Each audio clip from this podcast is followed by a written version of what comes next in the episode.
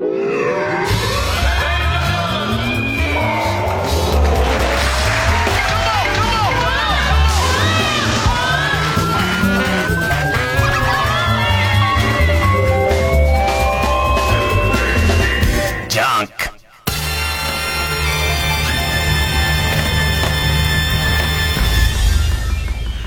週気づいたこと。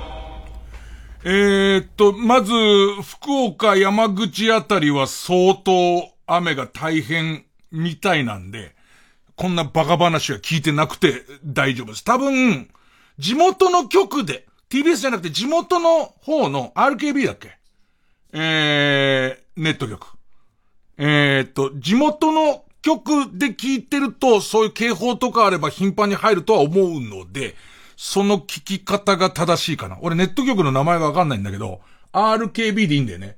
RKB さんで聞いてる人は、あの、福岡あたりで聞いている人は、あのー、その辺注意しながら、ね、えー、聞いていただいてと、ね。えー、っとね、しばらく、いつも前でもう豪快に笑ってくれているこのゴリラこと、え、後輩芸人の河野和夫ちゃんの笑いが薄い可能性あるんですよ。なぜなら今日ビビってるからっていうね。それは後ほど、それは後ほど話すとして、ね。怒んないから、怒んないからっていうと、余計こういう感じになっちゃうんだけど、まずじゃあ俺の師匠の話、師匠の話、ね。えっ、ー、と、師匠の円楽が、あの、商店に久しぶりに、5分ぐらいかな ?3 分ぐらい出て、で、まあまあ、えー、お帰りなさいっていう人が多いし、俺の、えー、ツイッターにもいろんなこと送ってくれてる人いるんだけれども、えー、例えば年取ったなとか、ね、えー、結構ヨレヨレだなっていう人もいるわけ。いるけど考えて、72だよ。72のおじさんが何度も大病して、で、今、リハビリ中に出てるって考えたら、あんな感じだろあんな感じだと思うね。それより、僕はやっぱりね、あと、いつまで経ってもあのおじさんが好きなのは、え、ちょっとあったのよ。ちょっとあって、で、会った時に、あの、商店ってどういう形で復帰すんですかみたいな話を、ちょっとしたの。ちょっとしたら、まあ見た人見てない人いると思うんだけど、本当に大喜利も全部終わって、で、こう、な、提供クリションとか入りながら、えー、っと、また憎まれ口叩いてたでしょ、ちょっとずつ。あと、落語の稽古とかしてるとこ映ってた、映ってたね。で、えー、っと、あのことを、まあ、大喜利は団体芸だから、なかなかすぐはできないのは分かってるけど、あの、ちょっと出るよ。あのね、今日のワンコみたいな形でって言ってたのね。それがもう超、超面白くて、ね。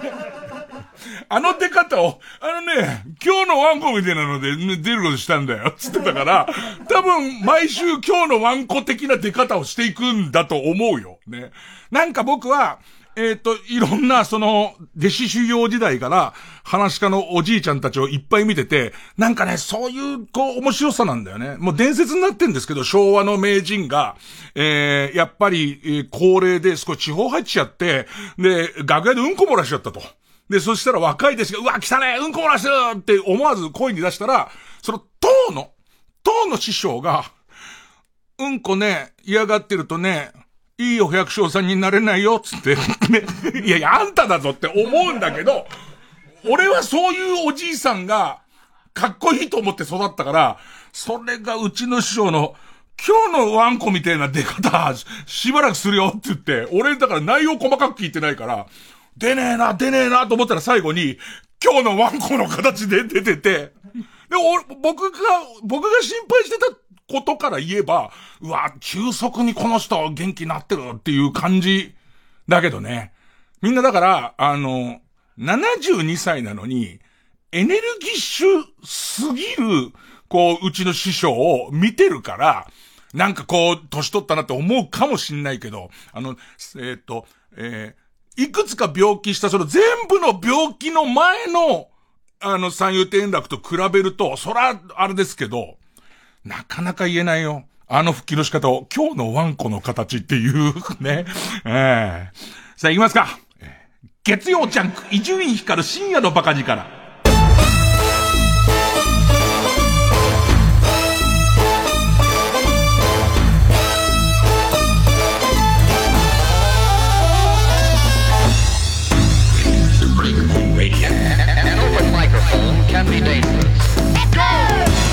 もの、だから、いろんなこと起きてて、まずは、このラジオを聴いている人だと、えっ、と、ちょっと前自分が福井に旅行に行って、で、その先独立リーグの、えっ、と、エレファンツっていうチームで会ってきた、えー、僕の高校の野球部の後輩の、えー、秋吉っていう。で、え、っと、まあ、大雑把な言い方すると、日ハムをクビになっちゃって、行くとこなくて、えー、と、独立リーグで、えー、なんとか復帰を目指してた、その、えー、秋吉選手が、ついにソフトバンクに入団することが決まって、で、まあ、日ハムと戦う相手なんで、同じリーグなんで、僕は相変わらず日ハム好きですけど、大好きですけど、秋吉選手に関してはもう秋吉選手を応援するっていう話をしたんで。で、なんかね、ソフトバンクあたりがお金もあるし取るんじゃないかなって俺は思ってたんだけど、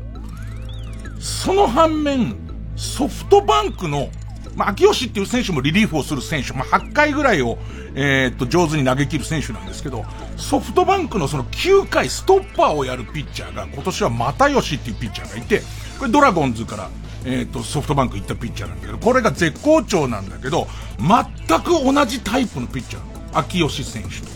同じタイプの横手投げの、まあ、ピッチャーで、そうなると、8回秋吉、9回又吉みたいのは、あのー、ちょっと慣れられちゃうっていうか、全く違うタイプが出てくる方が、やっぱり野球勝ちやすいんだけど、そしたらそれが、あの、又吉選手も俺ドラゴンズでいろいろ取材とかしてるんで、すごい期待してたんですけど、又吉選手も独立リーグからドラゴンズ行って、で、結局のところ大活躍して、FA でいい条件でソフトバンク行って、ソフトバンクでも今年活躍っていうパターンだったんだけど、又吉選手怪我しちゃったんだよね。だからソフトバンクのすごいのは、早いんだよ。多分リストアップはしてて、こんな素人が考えるようなことは全部考えてて、で、どうやらその、えっと、会見見ると、その、えー、独立リーグでの様子もスカウトを行かせてた。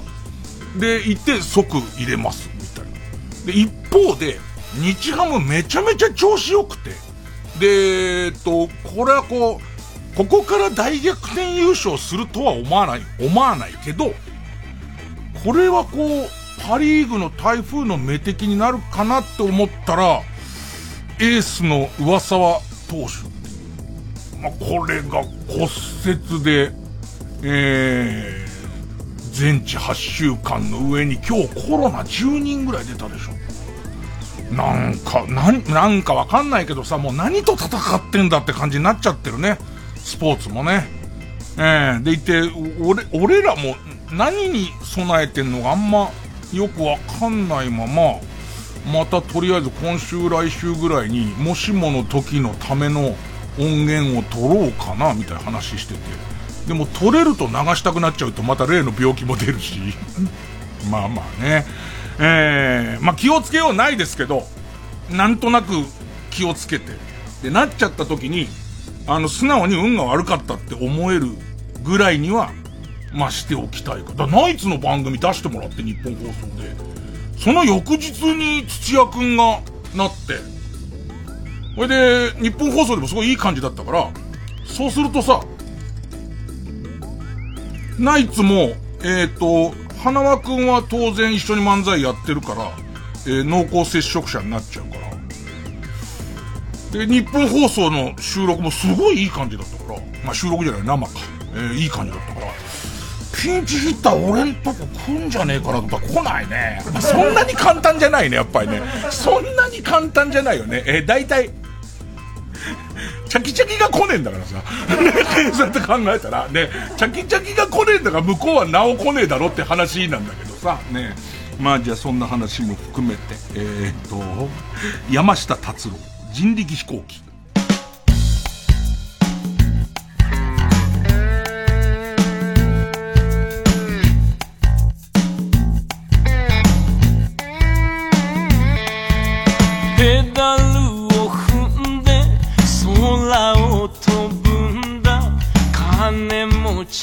からも今はないけどこの手ひとつで何かするんだ。誰の助けもあてにしないで。背中で君がしがみついてる。なんてかわいい。叫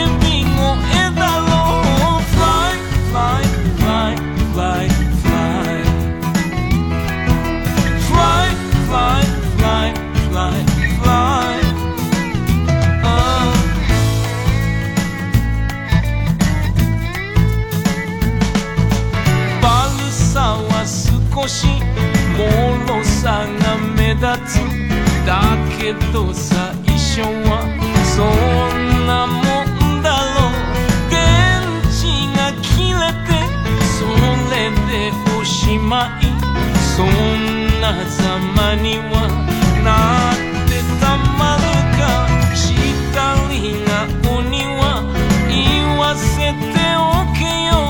夢も追えずに。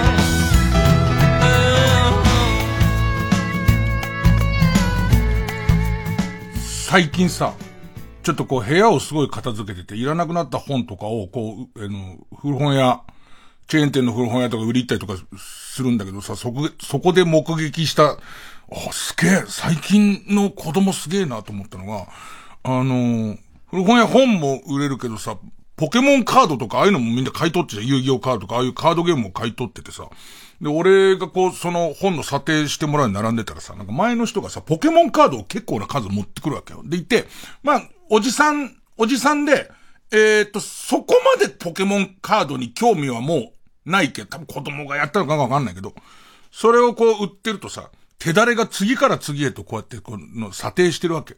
そしたらさ、そのさ、店に来てたガキがさ、その査定してるところをさ、こう、ちょっと覗き込んでるわけ。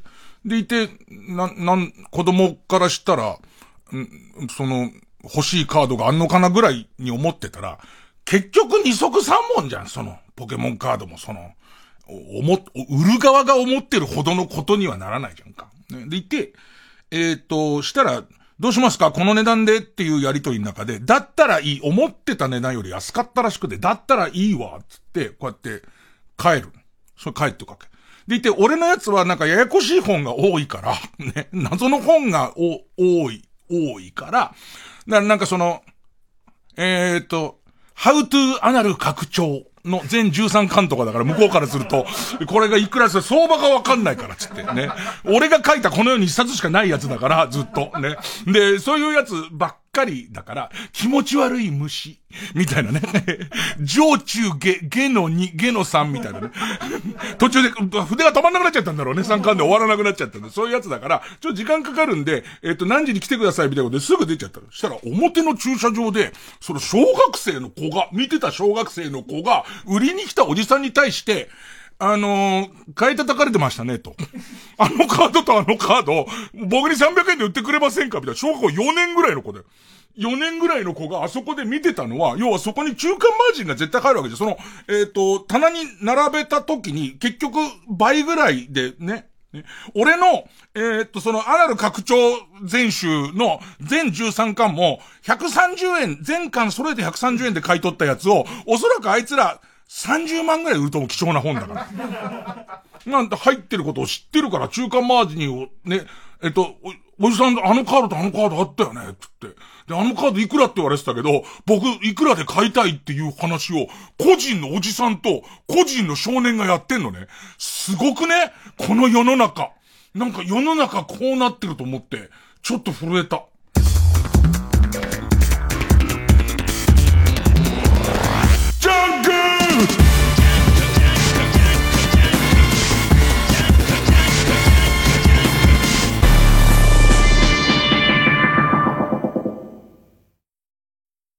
TBS ラジオ JUNK。この時間は小学館中外製薬マルハニチロ工場ワークス他各社の提供でお送りします。問題です。史上最も有名な絶滅動物ドードーが絶滅した理由は1狩りの対象になった。2食料として大量に捕獲された。3移住者の家畜の餌となった。答えはコミックス絶滅動物物語で小学館。中外製薬学園。最近ドキドキできなくて悩んでいます。ああ、それなら飛行機の一番窓側の席を予約するといい。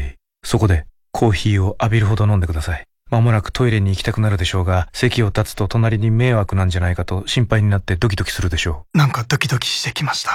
それはよかった。この国のものづくりを支える日本全国に広がる工場。その一つ一つの現場には、人や企業のこれからを作る未来への希望が溢れています。転職に製造業という選択肢を。私の現場は工場ワークス。905FM954AM TBS ラジオ。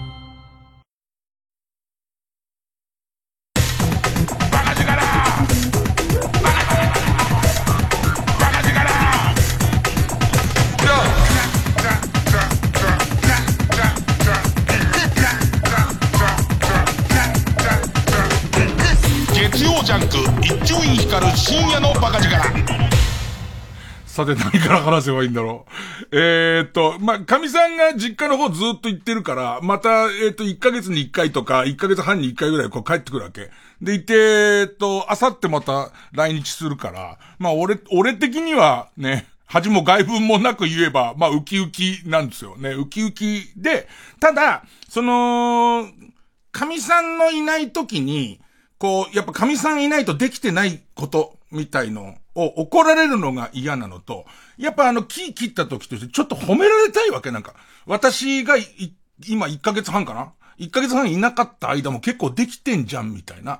ね。いつも家にいると何にもしないけども、そこそこやるじゃんって言われたくて、まあ、い、いろいろやってんだけど、あのー、な、つい忘れちゃうやつ。えっとさ、流し台の真ん中にさ、あの、ゴムのさ、巨大なアナルみたいなのあるじゃんか。ね。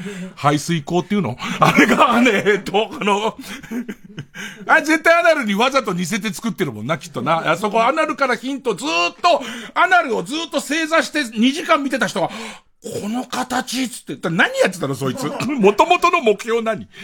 そこでまた別のこととして、あ、これってもしかして排水口につけたら上手に、みたいな、ね。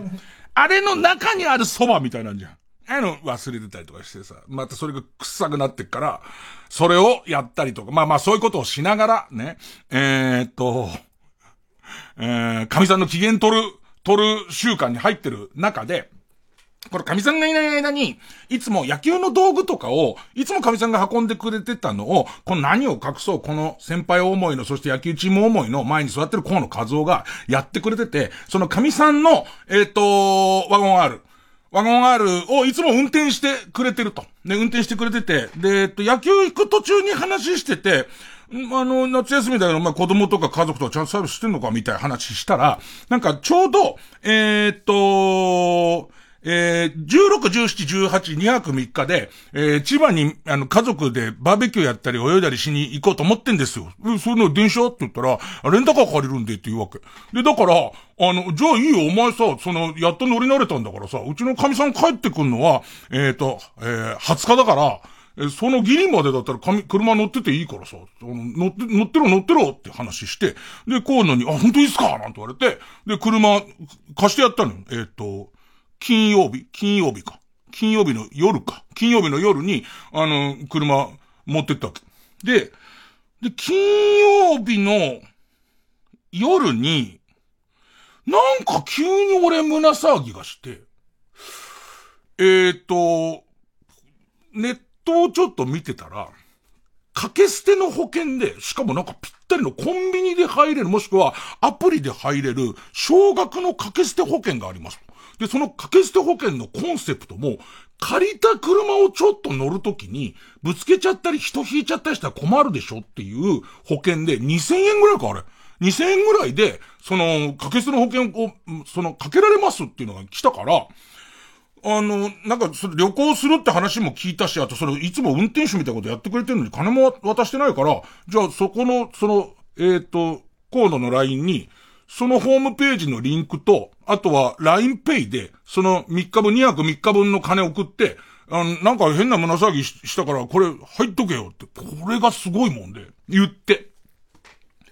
ほいで寝たら、翌朝、すぐに河野和夫から電話が、電話じゃねえ、LINE が入って、で、LINE に、あの、車こすっちゃいましたって。来て。だけどさ、その時の俺の感想は、まず、車こすっちゃった、こすっちゃったって言葉でちょっと安心したんだよ。俺のなんか嫌な胸騒ぎがする時に、変なビンゴが起きちゃうと、それ人を引いちゃったりとか、えっ、ー、と、もしくはな、ブレーキとアクセルを踏み間違えて、ね、軍の施設に突っ込んじゃったりとか、そういうことだってあり得るから、まあ、それと俺の中でちょっと正直に言うと、嬉しいとは違うんだけど、あの変な胸騒ぎは、胸騒ぎを、俺はな、何かその本能で感じて、河野にその保険入ってくれっていうのも言ってるってすごくないと思って。で、ちょっといろんなこと予想して、河野が凹んでるっていうのも合わせて予想すると、河野に、お前保険入ったんだよなって LINE 入れたら、入りました。ちゃんと入って今日の朝出発したところから、えっ、ー、と、出発予定の朝の8時から、えー、その3日後の返すところまでの3日間の保険を入れましたっていう話をするわけ。あ、これは逆に言うと、言い方悪いかもしんないけど、自尊の上に、それならば、いいじゃん。いいっていうか、下手したら、儲かっちゃうんじゃねえのっていう。またさ、ポンコツ車なのよ。もう、多分10年目ぐらいの、多分神さん帰ってきたら、もう乗らない、もう多分乗らないっていう次の点検は出さずに、新しいの買い替えるっていうぐらいの車をこすって、いくらになるかわかんないけど、その保険料が出るならば、それは下手したら得したとも言えなくないんじゃないのぐらいの、乗りな、俺のこのテレパシー能力とか。で、河野から話聞くと、えっ、ー、と、夕べ帰って、その近所でも一番安いコインパークに止めたと。で、それがそのコインパークだけど何それっていう、なんかギザギザのそのクランクみてえの入った奥のとこに一個だけあるスペースが、その1時間あたりもすごい安いみたいなとこがあって、そこはもう伊集院さんに車き借りるって決め、言われてから決めてたとこなんですって。なんかもうだから入り方がすげえめんどくせえとこらしいの。でいて、えっと、なんかそのテトリスの絶対絶命の時にさ、名人のやつだけなんかどう、どうやって通したのそれみたいな、やれる。とこ。ね。まあ、それクランク上の奥のところだから安いとこだったらしいんだけど、夕べそこに止めた時に、何度かやばいって思って、でもギリ大丈夫だったなって思いながら、最後止めて帰って、あれ今言ったかな？いや大丈夫だって思って止めて、で、真っ暗の中、家帰ってきて、いざ乗ろうと思ったら、実は大丈夫じゃなかったことが、その乗るところで判明するんだって。その、思いっきり、その、思いっきりでもない、その、えっ、ー、と、運転席は右側、左側を擦ってるってことが分かったっていうのね。で、その話をよく聞いていくと、ちょっと待ってくれっていう。っていうことは、事故が起きたのは、夕べなんだよね。保険入ってんのは今からなんだよね。で、絶妙のタイミングで俺の虫の知らせは、無駄にされているっていうか、その、いやね、頭の片隅に、あの、よぎらなくもないんだよね。今起きたって言っちゃえば、みたいなのもあるんだけど、こんなことで、で、しかも俺からしてみたら、神さんは絶対この車をこの後買い替えるっていう、ちょうどすすぐ先に車検が来るから、買い替えるであろうっていう車を、えー、っと、こすったぐらいで、こすって、嘘ついて、その修理代を、カッパ号は、こんだけスラスラ言うってことは相当思ったんだろうね。ね思ったんだけど、それはない、ないよね。タレントそんなことで、そんなことで、その、えっと、おかしなことになったら嫌だからっつって。で、えっと、で、河野がすぐさまそのさ、えっと、写真を送ってくれる。今どうなってるかって写真を。だって、子供と神さんと一緒にこれから出かけようっていうところに、その凹み方は想像つくじゃん。先輩から借りた車をさ、こすっちゃったってところでさ、パパが真っ青になりながらさ、写真撮りながら来るんだけどさ、その写真がさ、まず最初に来る写真が、どれぐらいクランクかっていう写真なのね。それはいいっつうの。だって、それはいいんだけど、こういう人の河野からしてみると、こんなクランクなんですよっていうことがあって、で、あとなんか、なんかちょっと多分何度かこすってる人がいるのか、隣の壁にぶつけてるのか、変なとこにポール立ってることで、その、お隣の壁に行かないようにしてるポールにこいつ擦ってんの。ギリで擦ってんの。でいて最終的にい、いよいよだよ。ね。いよいよその車の状態のその写真が来るんだけど、これが、本当にかす、なんとの、絶妙なかすり方だよな。なんか、あの、えー、っと、塗装だけっていう。塗装以上は一切いかないって、あのさ、ガンダムのプラモデル作るの上手い人さ、一旦銀で塗ってさ、で、その上から黒でドムの足塗ってさ、その角のところをさ、サンドペーパーでシュッてやることで、えっ、ー、と、ボロ感を出すじゃん。あの感じ。その、ワゴン R の一番横のとこが、なんだろう、あの、超プラモデルの汚しの上手い人の、確実に、あれってさ、あれ何のためやるかと、ボロ感を出すためじゃん。確実にボロクだけなってんのよ。それが。ただ、こん時、こん時頭に浮かぶのは、俺子供がいないから、パパが目の前で、これからドライブ行くのに、海行くのに、しかも大雨。大雨の中へこんでるのを見ていく子供の気持ちって考えるじゃん。考えるじゃん。でいて、さらに考えたのは、あの、先週聞いてた人わかると思いますけど、僕の手製の梅ジャムあるじゃないですか。梅、あの、こ、えかき氷にかけるバイム、梅の夢と書いて、あのバイムあるじゃないですか。バイムを、俺、河野が、あ、世辞かどうかわかんないけど、すげえうめえって言うから、河野だけ、えっと、タッパーウェアに分けて家族で食えよっつって、バイムとさらに子供と遊んでやれよって言って、かき氷機の2、2台、3台あるうちの1台のかき氷機も渡してたんだけど、こいつ家でバイムを、こう、家族で食べてるところを、えっ、ー、と、コーンのカズオチャンネル、YouTube に上げてるのよ。ね。で、その、こう、えっと、みんな見て、見て、見て、正直な数を聞かして。ね。あのね、カズオちゃんは、もう、リードしてずっと、うまいなうまいなつって、ノア、えっと、とわちゃん。とわ、とわちゃん美味しいね初めてかき氷つってね、トアちゃんそんなでもない顔して食べてるのよ。すごいそんな、だって言わせてもらうけど、バイム子供に向いてないからね。バイム大人のかき氷だから。しかもさ、子供生まれて初めてのかき氷らしいのね。い一杯目バイムじゃないでしょ。バイムはもう、もうすでにいろんなかき氷に飽きた奇形が食べて、あ、こういうのもありだねのバイムなのに、子供が食べて、うーんって感じになって、で、そのしばらく、俺がギリ救われたのは、しばらく経つと、ちょっと、もうちょっと食べたいとは言ってくれてんだけど、明らかに、あの、バイムの販売促進キャンペーンとしては、すげえマイナスキャンペーンのやつやってんの。これで、さらに、あの、カメラ回してた、iPhone 回してた、あのー、神さん、多分神さん、本当に俺神さん一回しかってことですっごいできるタイプの人なの。この毛を養ってんのも神さんだし、一緒にお会いした時は、この子はしっかりした子だなっていう神さんなのね。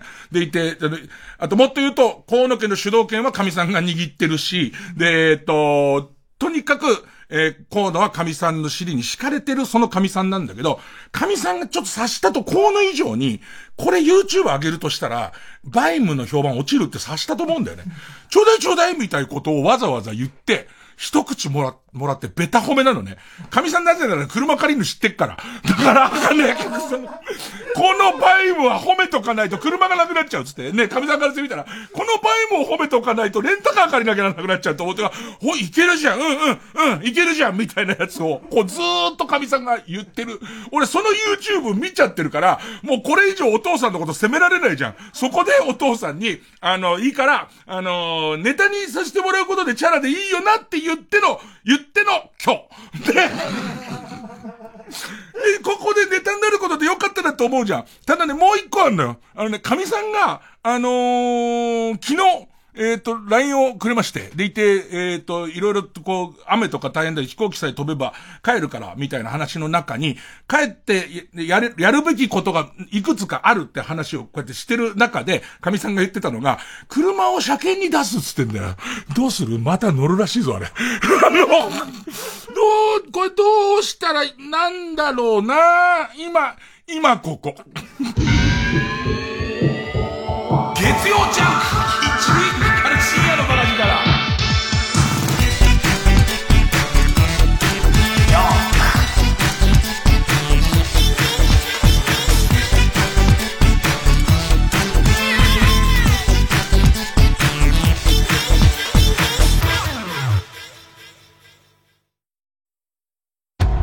双子のフィッシュソーセージとの出会いから5年。マルハニチーロが再び館を訪ねると彼らには6番目の弟がいた。次回「パイレーツマルハニチーロ」兄弟初の魚卵入りたらこソーセージ。また双子！マルハニチロ。TBS ラジオ公演立川志の輔一門吹き寄せの会。全員参加の3時間10月4日火曜日、昭和女子大学瞳記念講堂で再び開催。チケットは8月4日木曜日午前10時発売。ご存知、立川志の輔と師匠である志の輔から受け継いだ芸を、それぞれの個性を活かして磨き上げた弟子たちによる志の輔一門全員集合の落語会。立川志の輔一門吹き寄せの会、全員参加の3時間。詳しくはサンライズプロモーション東京0570-003337まで。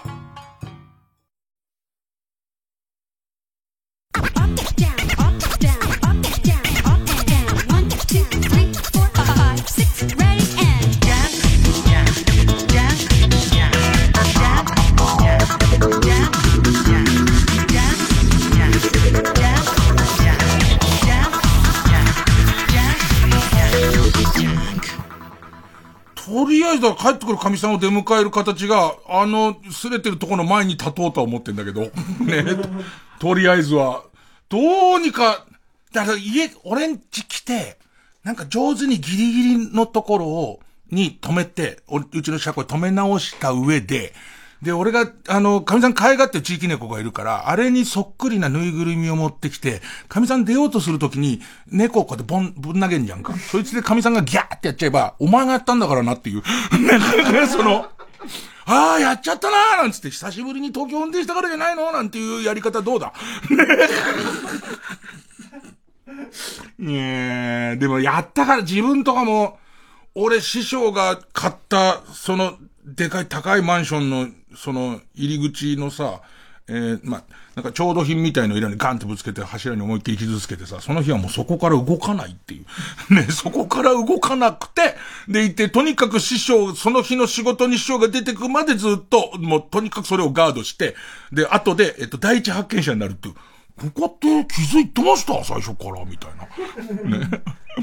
ああいう、そういうとこだぞ、こうの。最初に正直に送っちゃうのダメなんだって、あれを。ね。ちゃんと、俺、俺を引けばいいんだから。その帰ってきた時に俺を引いちゃえばいいわけ。ね。ね。いずれちょっと左のところを見ててもらえますかって言って、ドンって引いちゃう、有無言わさず引いちゃえば、要するに俺が、オーライオーライって言う前にもうガンって引いちゃえば、大騒ぎになっちゃうんだから。あと保険降りんだから詐欺じゃねえか、それまた。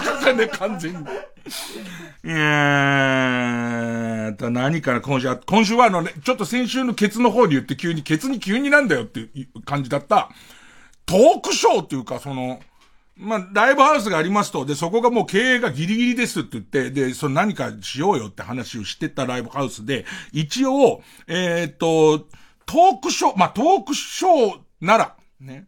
えー、っと、俺はほら、本業の方の、あの、テナーサックスの方は無料ではやりたくないし、ね、そういうボランティアではやりたくないから、あのー、トークショーやろっかって話になって、で、これが難しいのが、多分ぎゅうぎゅうに入れれば60人ぐらい入って、完全コロナ対策もしますっていう形で30人ぐらい入るようなライブハウスなんだけど、果たしてこれが、例えば自分がちゃんと有料入場者でここ人入れましょうかってなった時に、一つは、一つ心配はほら、その、円楽移住院二人会でいうところのもうね、転売ヤーが殺到してこの30枚、40枚のチケットが大プレミアつくのと、もう一個は、そうでもない感じっていう。7枚ぐらい売れる感じっていう、この両極端できついと。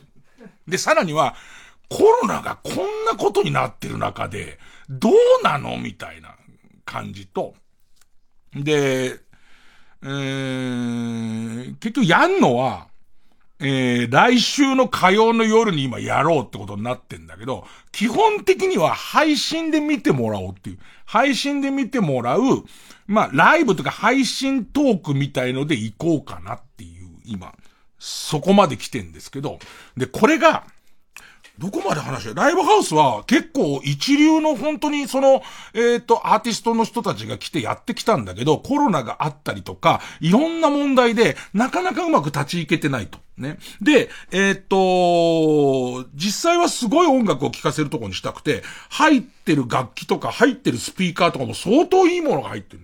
でいて、えっ、ー、と、そんな中で、えー、ちょっと、とはいえもう持たないから、えー、っと、ちょっと幅を広げていこうっていう中でお笑いの人がいたりで、しかも、そのライブハウスの経営取り仕切りを任されてるのが、えー、っと、一緒に野球をやってる、まあ、敵チームなんだけど、敵チームでピッチャーやってる大学生なのね。で、この大学生が、えー、芸人草野球に参加していいのかどうかっていう問題はさておきる。そこは俺怒ってんだけど、その高青年なんで。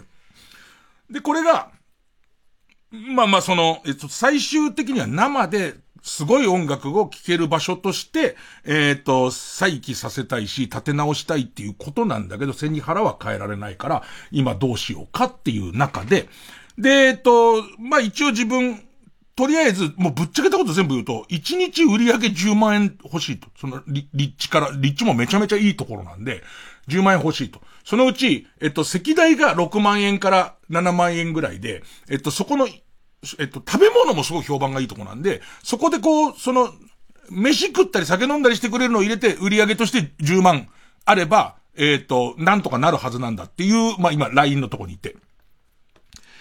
で、えー、っと、俺は、俺でちょっと言ってた、今、自分のラジオ人生を、こうちょっと振り返った本を書きたい中で、えっと、自分で思い出せることと、それこそこの間日本放送行って昔の仲間と会ったりとか、あと、え、今もこのうちの若手の構成人たちに質問されたりするとこう出てくることがいっぱいあるから、そういう場所にしたいと。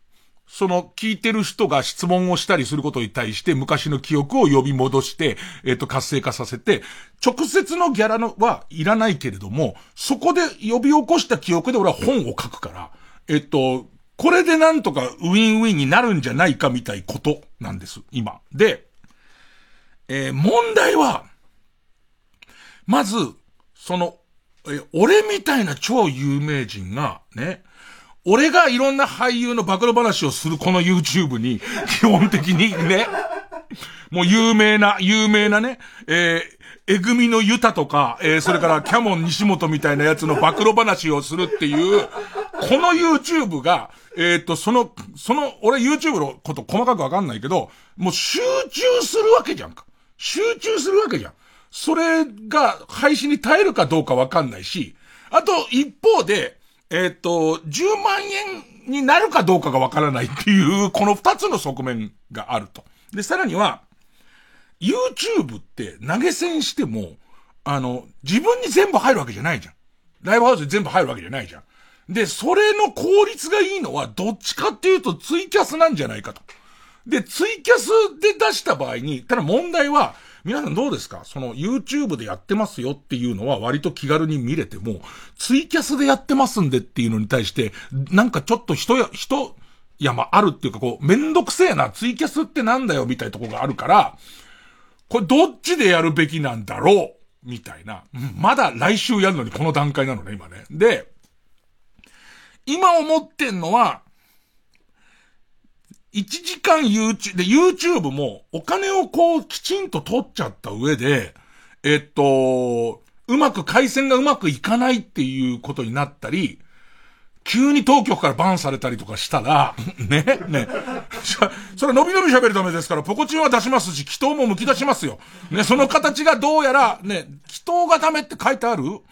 で、その、結構綺麗なピンクだよ。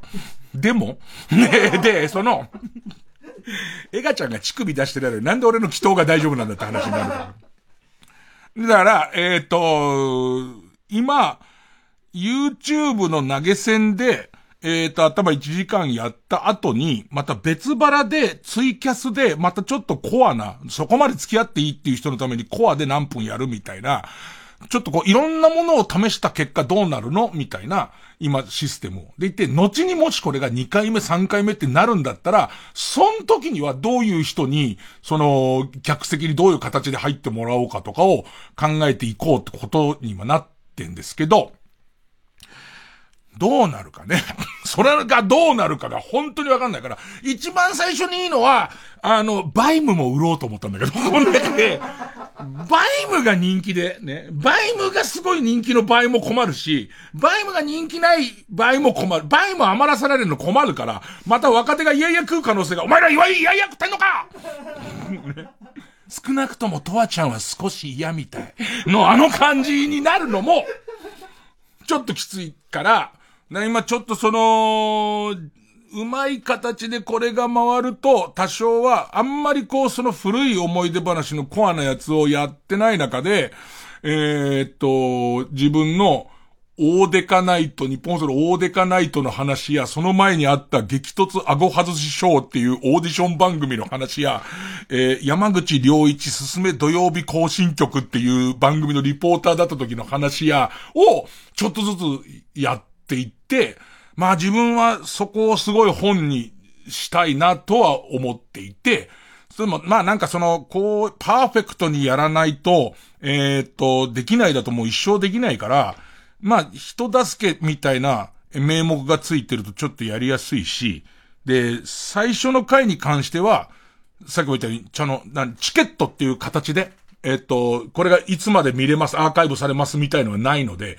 その場で面白いと思ったら、ちょっと投げ銭してねぐらいの感じで、あのー、やってみようかなと思ってて。あとはなんかこう、そういうの詳しい人がちょっとずつ力を貸してもらって、なんとかしていこうっていう、今、そう、そういう計画中です。なんだかわかんないんだけど、こういう感じの流れで楽屋でも話したんだけど、えっ、ー、と、その、26日のその火曜日のトークショー、河野くんが、無料で手伝ってくれるんだって。なんだかわかんないけど。ねえ、河野くん芸人なんだからお金要求してもいいはずなんだけれども、伊集さんそれあの僕でも役立つんだったらば、あの無料でお手伝いしますって、すごい言ってんだけど、なんでなんだろうな。なんでなのかが俺分かっちゃうとハラスメントになる可能性があるから、なんでなのかはわからない。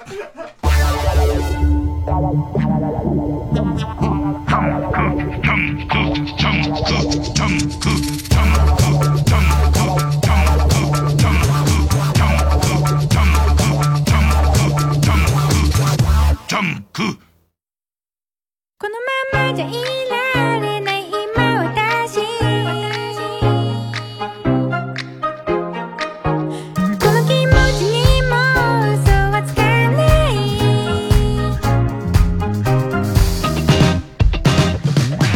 ここで佐藤萌歌の魔法をお聴きください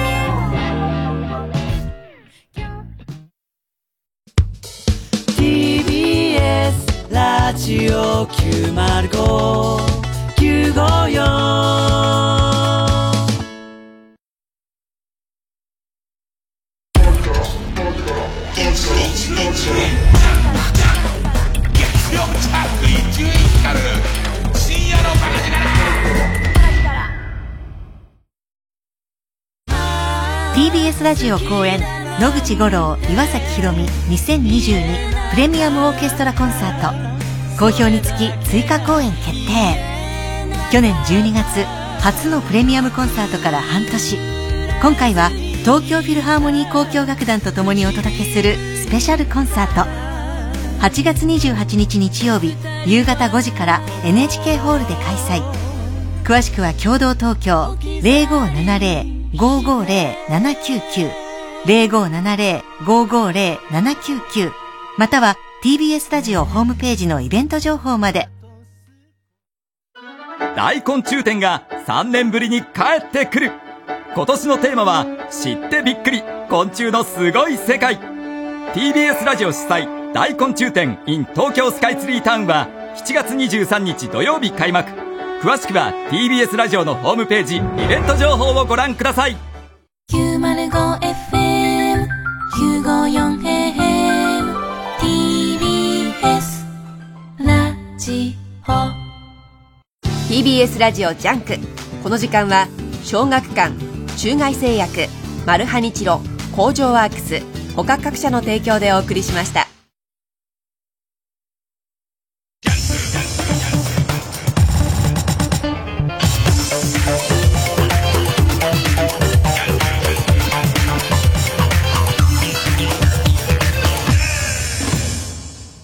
教えて老害さん。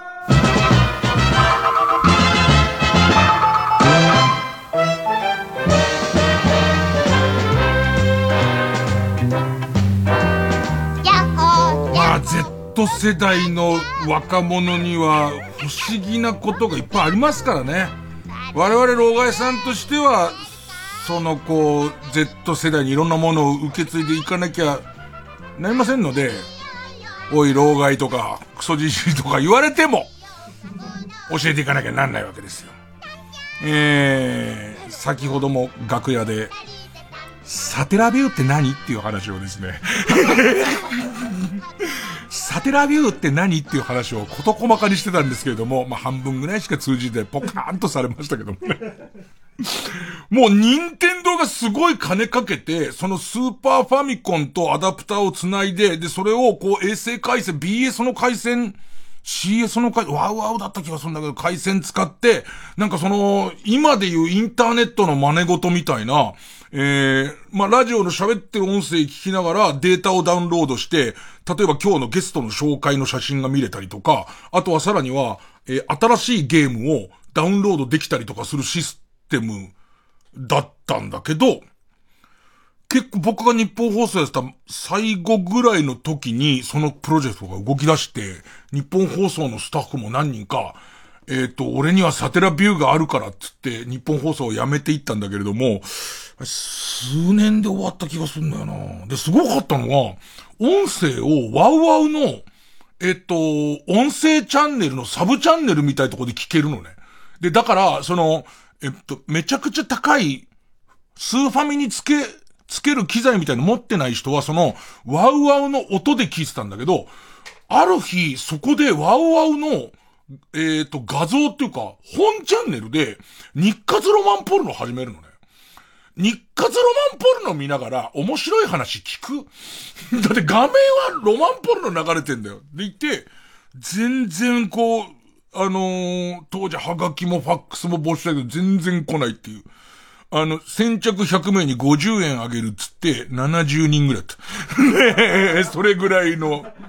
で、そのうち35枚が松上くんっていう子だったっていう。ねえ、そういうやつ、ね、まあまあ長くなりますけど、ね。えー、こういうのも多分話してきます。僕はトートークショーで。ね。おそらくそれで1時間まず終わりだと思いますけども、ね、サテラビューで。サテラビューで今でも覚えてるのが、その頃、爆笑問題が全然仕事なかった頃なの。で、爆笑問題が、えっ、ー、と、3曜日か4曜日やってる帯で僕が1曜日やるみたいな感じだったんだけど、そこで、えーっと、スーパーファミコンの RPG スクールっていうロールプレインゲームを作れるっていうソフトがあって、それにオリジナルのこうデータをダウンロードできるっつって、爆笑の太田さんが作ったオリジナルゲームで、えーっとね、龍馬が行くをちょっともじって、坂本龍馬が主人公のロールプレインゲームで、めちゃめちゃ面白いのがあったんだけど、世の中にあれ現存してるのかなすごいことだと思わない？太田さんが書き下ろした、太田さん自身に聞かないとわかんないけど、そんなこともやってたんだけど、なんかこう、静かに終わって、静かに終わっていきました。当時、そのスタジオがあったビルの前をよく通るんですけど、そっかーなんつって、あの、日本放送ですごい頑張ってた、えっ、と、AD が、もうあの頃はすごい上が詰まってたからなかなかディレクターになれないわけですよ。で、ディレクターになりたいからって言って、サテラビューに移ったんですけど、サテラビューがそんな感じで終わっちゃって、で、数年後かな、コックさんになりましたっていう、報告をもらいましたね。さ あ、えーっと、いきますよ。ね。えー、たまにさ、Z 世代から来たやつがさ、当たっちゃうっていうかさ、刺さっちゃうっていうかさ、例えば、ドズル専用、富野義行。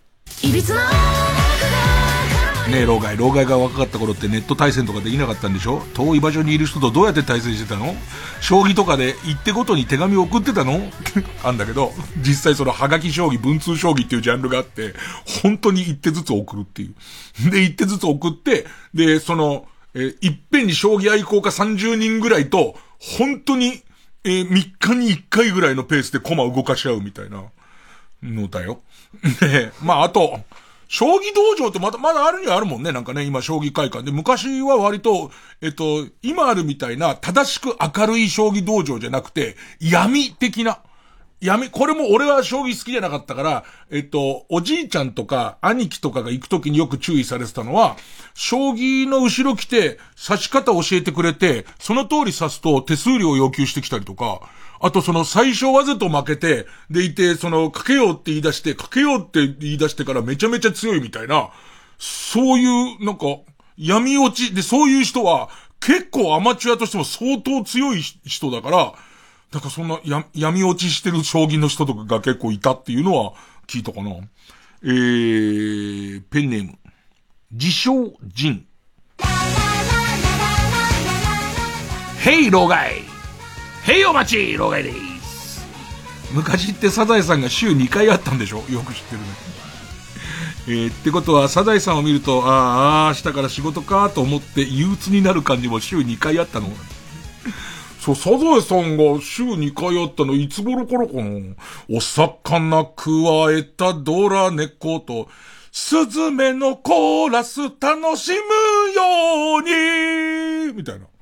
朝の縁側なんとかで、お鍋がハミングして、今、トゥートゥルトゥートゥルトゥートゥルトゥートゥル、サザエさん、サザエさん。これデタラメだったらすごいよね。本当に。本当にこれ。やってたね。火曜日だった気がする。火曜日にサザエさんやってて、なんかその、あなたもサザエさん、私もサザエさん、今思うと、初期の頃の再放送なのかな？多分、俺たちが物心ついた時でももうかなりやってたから、その少しずらした前の再放送をやってたんじゃないかって思うけど、やってたよ、サザエさん。火曜日もやってた。えー、えもう一個いける一回 CM 行った方がいいじゃあ一回 CM 行きます。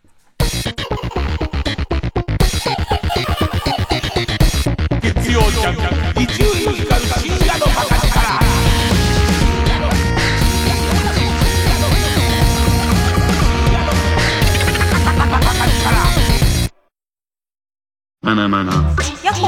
私バービーがマンスリーパートナーとお送りする Amazon Music Presents バービーとお心理研究所。今月のパートナーは？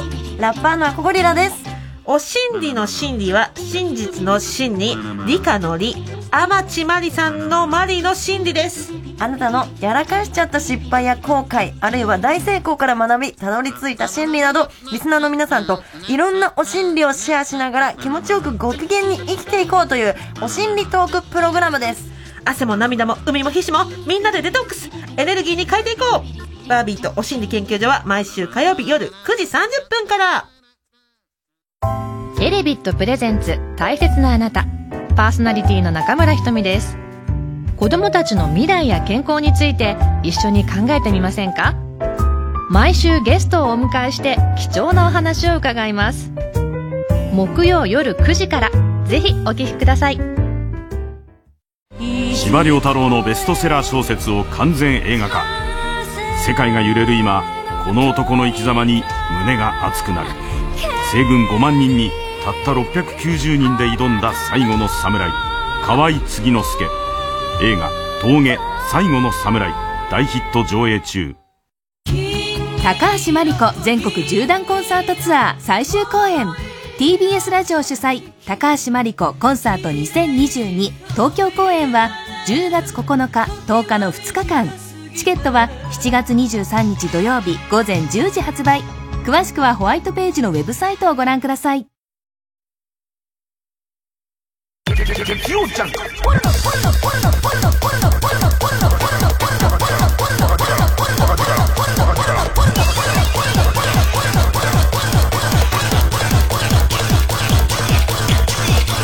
光る深夜のバカ力。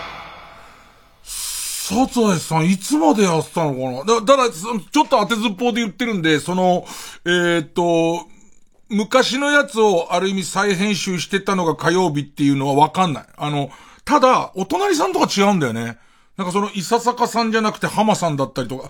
だから、平行社会かもしんない。平行世界だ 言われてみれば、波平さんはアフロだったし、あと、船さんも誰とでもやらせてたもんね。だから多分、別の、別の次元のサザエさんだった可能性も、何の説明もなくワカメはいなかったし、ね。この綿さんっていたしね。ねこの綿さん必ず穴から少し顔出すって言ってすぐジュルって戻るっていうの、そんなだだったと、まあ俺だって記憶違いのもう老害なんだから。おじいちゃんなんだからね。えーっと、ペンネーム、畑放棄。ね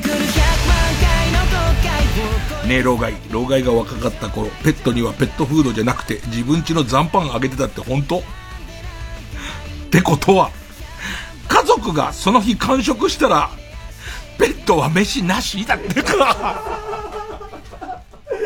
いや、本当に、あ、だから自分は、犬や猫を飼うことにあんま興味がなかったし、家で飼ってなかったから、逆に俺も、その、その愛病か愛犬かの老害さんに聞きたいんだけど、親戚の家でも犬飼ってたし、で、当時は、だってさ、にゃんこ飯っていうぐらいだからさ、あの、冷や飯にさ、鰹節ぶっかけたりとか、下手したら味噌汁ぶっかけて、食べさせてたと思うんだよね。で、で、金持ちの家はなんかドッグフードをあげてる感じかな。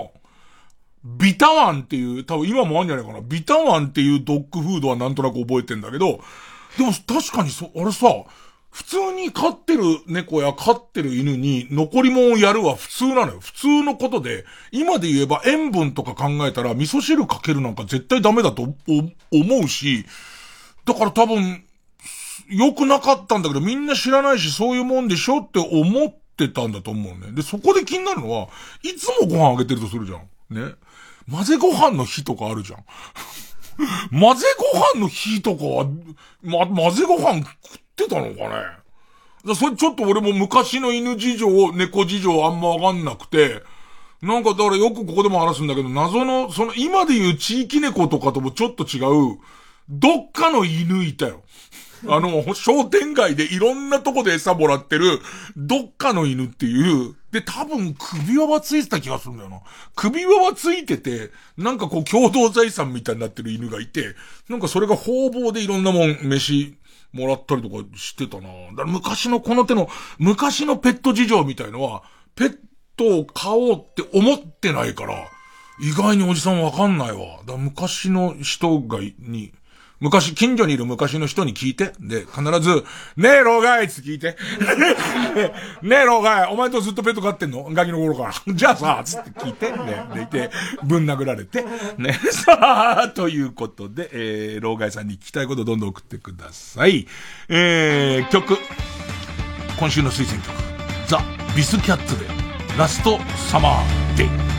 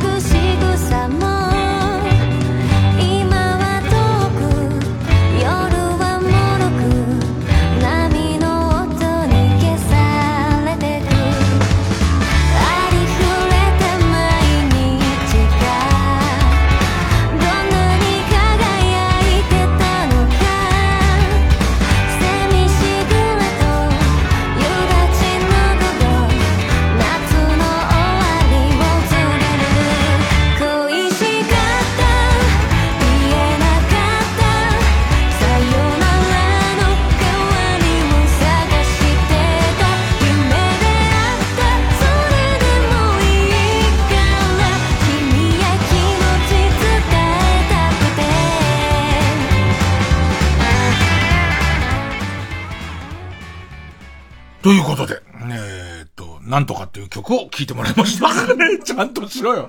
ちゃんとしろよ。ぼんやりしてたら終わっちゃったから。えー、ザ・ビスキャッツでラストサマーデーを聴いてもらいました。ね、なんか俺多分、猫のことで喋ろうと思ってたんだけど、ぼんやり曲聴いたら忘れちゃったな。ね、そんなことばっかり。なんか覚えてんのは、ビタワン、ビタワンって米屋で売ってたなっていう。のと、まあ、あとさ、えっと、魚は雑に食って猫にあげるもんだったよね。で、だから、えっと、意地汚く魚をすごい綺麗に食うやつのことを猫また、お前のさの魚の食い方は猫またぎだな、みたいなことをじいさん連中、俺が、えっと、まあ、老害って言葉もなかったクソじじいクソじじいが、ね、クソじじいが言ってたのは覚えてますけどね。さあ、じゃあちょっと早いんでコーナーもう一個言っときましょうか。直そう私のひどすぎる偏見コーナー春を愛する人は心なんかさ、偏見ってさ、どこまでが偏見っていうかさ、偏見がないとさ、物語とか、キャラクターとかなんかまあ作れないような気がするんだけど、だそんな話はいいんだよ。これだろ。人間というものは人様を色眼鏡で見てしまいがちです。えーこのコーナーは皆さんが持っている偏見を告白することで、告白することで反省し、世の中をより良くしていこうというコーナーです。なきゃ物語が作れないとか言ってるんじゃないよ。ね、偏見はもうなダメなんです。もう誰一人持って、誰一人、ほんのちょっとも持っちゃダメなんです。えー、ペンネーム豆腐小僧。バラエティ番組で全盛期の給料を発表する芸能人は本当のフィナーレに向かっている。これも困ったもんでさ、言わなきゃ使ってくれないとかもうその構成上言わされることになってるからさ、もうどうしようもないよね。言うしかなくなっちゃうもんね。えー、ペンネーム、その投げ方は肘を壊す。走り方がダサい女の子は性格がいい。そうね。どっちパターンですかね？なんか陸上部の女の子で、すごいこう足も速くて、ショートカットで、あの感じで鉢巻き巻いてて。でいて、え、なのにもかかわらず、運動が全然ダメな俺に優しいパターンの性格の良さと、あと、なんかドタバタドタバタっつって、何の騒ぎだよっていうでいて、こう、あんまりいつもは異性を意識しない、なんかその、運動音痴の、えー、女の子が野球部の俺に、こう、懐いてるみたいな。俺の高校生時代両方ともないけどね。一切。いいね。だからもう偏見じゃないよね。もう幻だよね。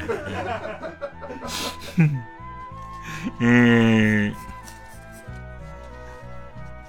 ペンネーム極東ベイクライト。フーターズに行くお坊さんは親と仲が悪い。そりゃそうだろ。先代は、先代はそれ良くないって言うだろ、お前。お坊さんそういうもんじゃねえだろって言うだろ。あともっと待って、あのさ、偏見かどうかわかんないけどさ、お坊さんそんなにフーターズ行くの？そのまあ、これも偏見なのじゃ。お坊さんがフーターズに行く率が低いみたいのもわからんわ、もう。うん。強烈なワードだな。フーターズに行くお坊さんは親と仲が悪いだって。先代のご住職だからね。お前さんフーターズばかりに行ってないでって言われるよね、そりゃね。よく先代もフーターズ知ってたな、ペンネーム終電万事。大阪、大阪では滑った後も、フォローの一言を言うまで MC が待ってくれるけど、東京だとそれがないから、相方が滑った時のツッコミに仕事がなくなるんだよね、とか言ってる関西の芸人は、関西でも普通に滑っている。そんなことはないです。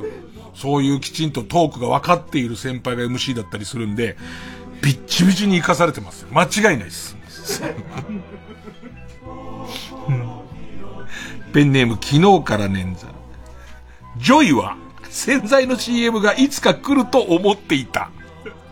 今日ちょうどこのネタを選んでる時に MX 見てたら、MX の石塚さんが司会やってるの見てたら、ジョイがゲスト来てて、えっ、ー、と、なんか、頭の紹介のとこで石塚さんが、ベタなボケ好きだから、なんか油汚れは任しとけのこの方ですって言ったら洗剤じゃないよみたいなやりとりがあって、すっごい偶然と思ったんだけど、ジョイは洗剤の CM がいつか来ると思っていたって書いてあるんですよ。それは偏見ですよ。まだ思ってますよ。そろそろだろうと思っていますよ。ね。えー、ペンネーム、極東ベイクライト。菊池亜美は楽屋で虚空を見つめている。怖いわ。どっちかね井上桜と。ね楽屋で、ミス楽屋で虚空を見つめているはどっちかね今の忙しさで言うと井上桜な感じしますけどね。えー、えー、ペンネーム豆腐小僧。デビュー当時に事務所に内緒にしていたけど彼氏がいま、いましたと語るようになった女性タレントは、自ら崖っぷちに向かっていることに気づかない大バカ者。だからこれ系が嫌いなんだよ。これ系に今、おむずかりなんだよ。ねなんだろうね、あの感じの、あの感じ。ね。えー、っと、付き合ってた人がいたよ話や、これは言わされてたんだよ、みたいことを言うことで、えー、立つ鳥がもう、ふ、糞尿まみれにしてく感じっていう、それを言うことで、今アイドルで夢を、え、抱いてる人も、ちょっとこう、ね、陰りを見せちゃう感じみたいな、あの逆噴射バキュームカー感すごいよね。えー、ペネムスパム。石田ゆり子が好きなやつは、熟女好きではなく、綺麗なお姉さんが好きなだけ。そこだよね。そこだよね。えー、えー、そうね。えー、ペンネームピカワ。これどうですか？ハゲはドクロが好きっていう。多分小峠と山田五郎さんは好きだね。ドクロが。何なんだろうね、その感じね。これちょっと、もうちょっと調査し、調査していきたいと思っております。でもなんか、ハリウッドザコシショウとかも嫌いじゃなさそうだよね。なんだろう、なんだろう、この感じ。うわあ今出そうになった TBS のベテランパーソナリティの名前出さなくてよかった。えーと、さあ、ということで。でもこの偏見が正しかったら、ドクロが好きなやつ、ずら説出てくるよね。逆に言えば。これが偏見ではなく本当だとすると。ね。えー、ということで、えーっと、皆さん偏見が自分の中あるって気づいたらもう気づいたらすぐ書いて、ね。書くことで浄化してください。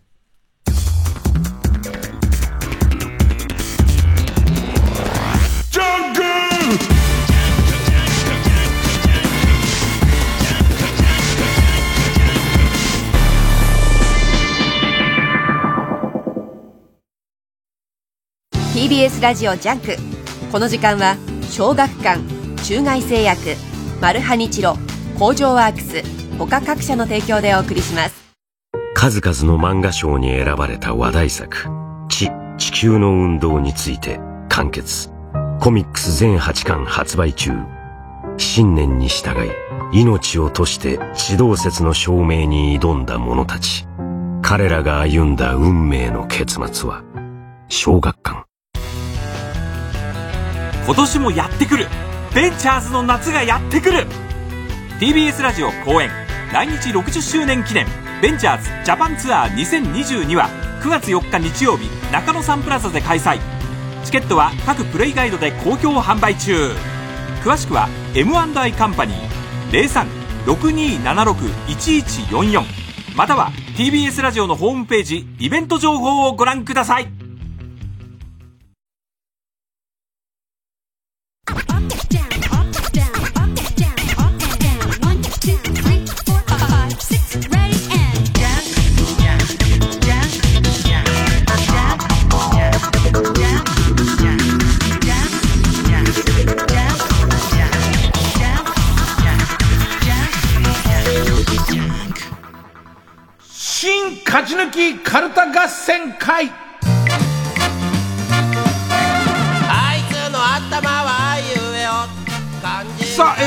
オリジナルカルタを作ろうという新勝ち抜きカルタ合戦会です。このコーナー毎回2つのテーマのカルタが戦って、生放送で番組を聞いている皆さんからのメール投票で勝敗を決めます。で、対戦するのは前の週に勝ち抜いてきたカルタと、現在たくさんのテーマを同時に募集している予選ブロックの中で一番盛り上がっているチャレンジャーのカルタです。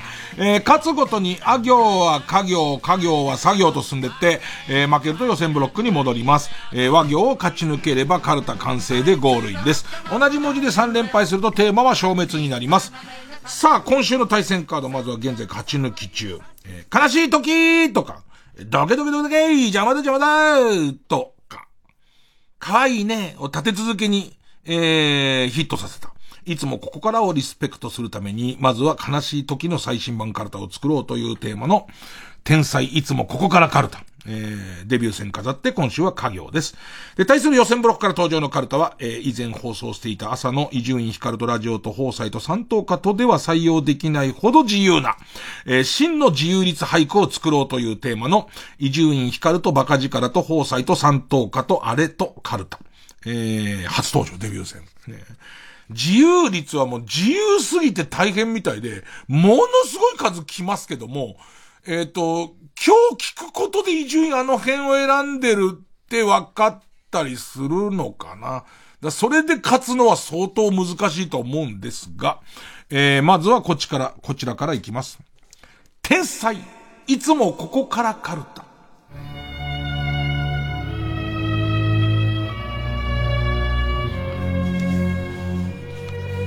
えー、悲しい時。ペンネーム終電万事。かごちゃんが、あの頃の過ちのすべてを、手のいい理由を後付けして、正当化しようとしている姿を見たとき。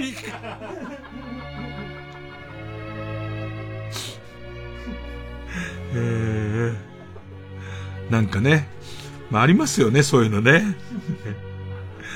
なんつったらいいのか。で言ってね、嘘ついてたりとか、じゃ、じゃないんですよ。あの、嘘ついてたりとかじゃなくて、そうであれって思って何年も暮らすとね、そうなりますね。全然フォローじゃないじゃん。なんかフォローしてる口調みたいで言ってるけど。えー、ペンネーム。わんぱく大仏。悲しい時か。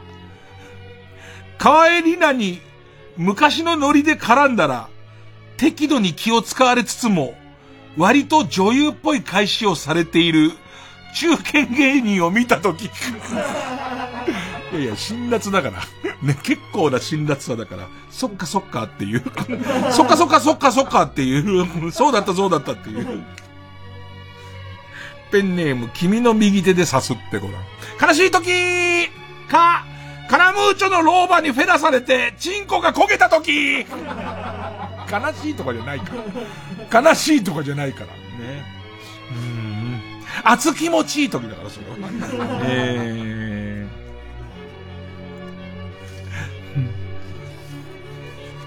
花トレイン。ペンネーム花トレインか。悲しい時ガリガリになった父親の腹踊りを見たとき、悲しいよね。悲しいね。もう、お正月の親戚の集まりではもう待ってましたなんだけど、待ってました。おお父さんもね、え大病されたし、ね、もう今元気ですけどね、出てノリでやるんですけども、なんかね、それはね、えー、えー、ペンネームたまず。悲しい時か、飼い犬が知らない間に、セックス後のサブカル女みたいなタバコの吸い方という芸を覚えていた時。っていうかさ、知らない間なわけでしょ知らない間ってことは、急にやり出して何やってんのってことでしょよくわかったな。セックス後のサブカル女のタバコの吸い方をお前どこで教わったんだよっていう。うーん。ペンネームたまず、たまず、たまず、流星のごとく現れたけどね。悲しい時。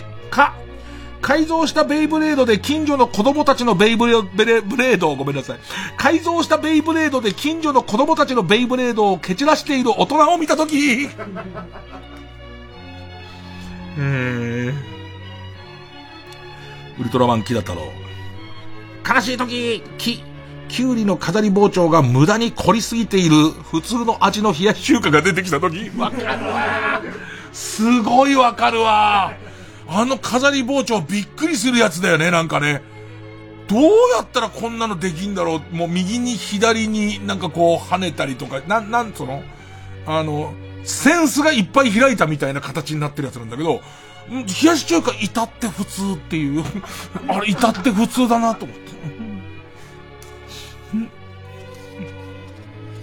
えー、こめかみベアクロー。悲しい時き、記念硬貨でワンカップを買っている人をコンビニで見た時 なんかさ、どっちが悲しい時？えーっと、その記念硬貨をずっと見つめて見つめて迷って迷って出す人と、全然普通に出す人。全然普通に、これ使えるっつって 出す人。ねで、前者は自分のコレクションを最終的に酒に変えてるじゃん。で、後者は人のじゃん。多分子供のとか、人のやつじゃん。その差は出るよね。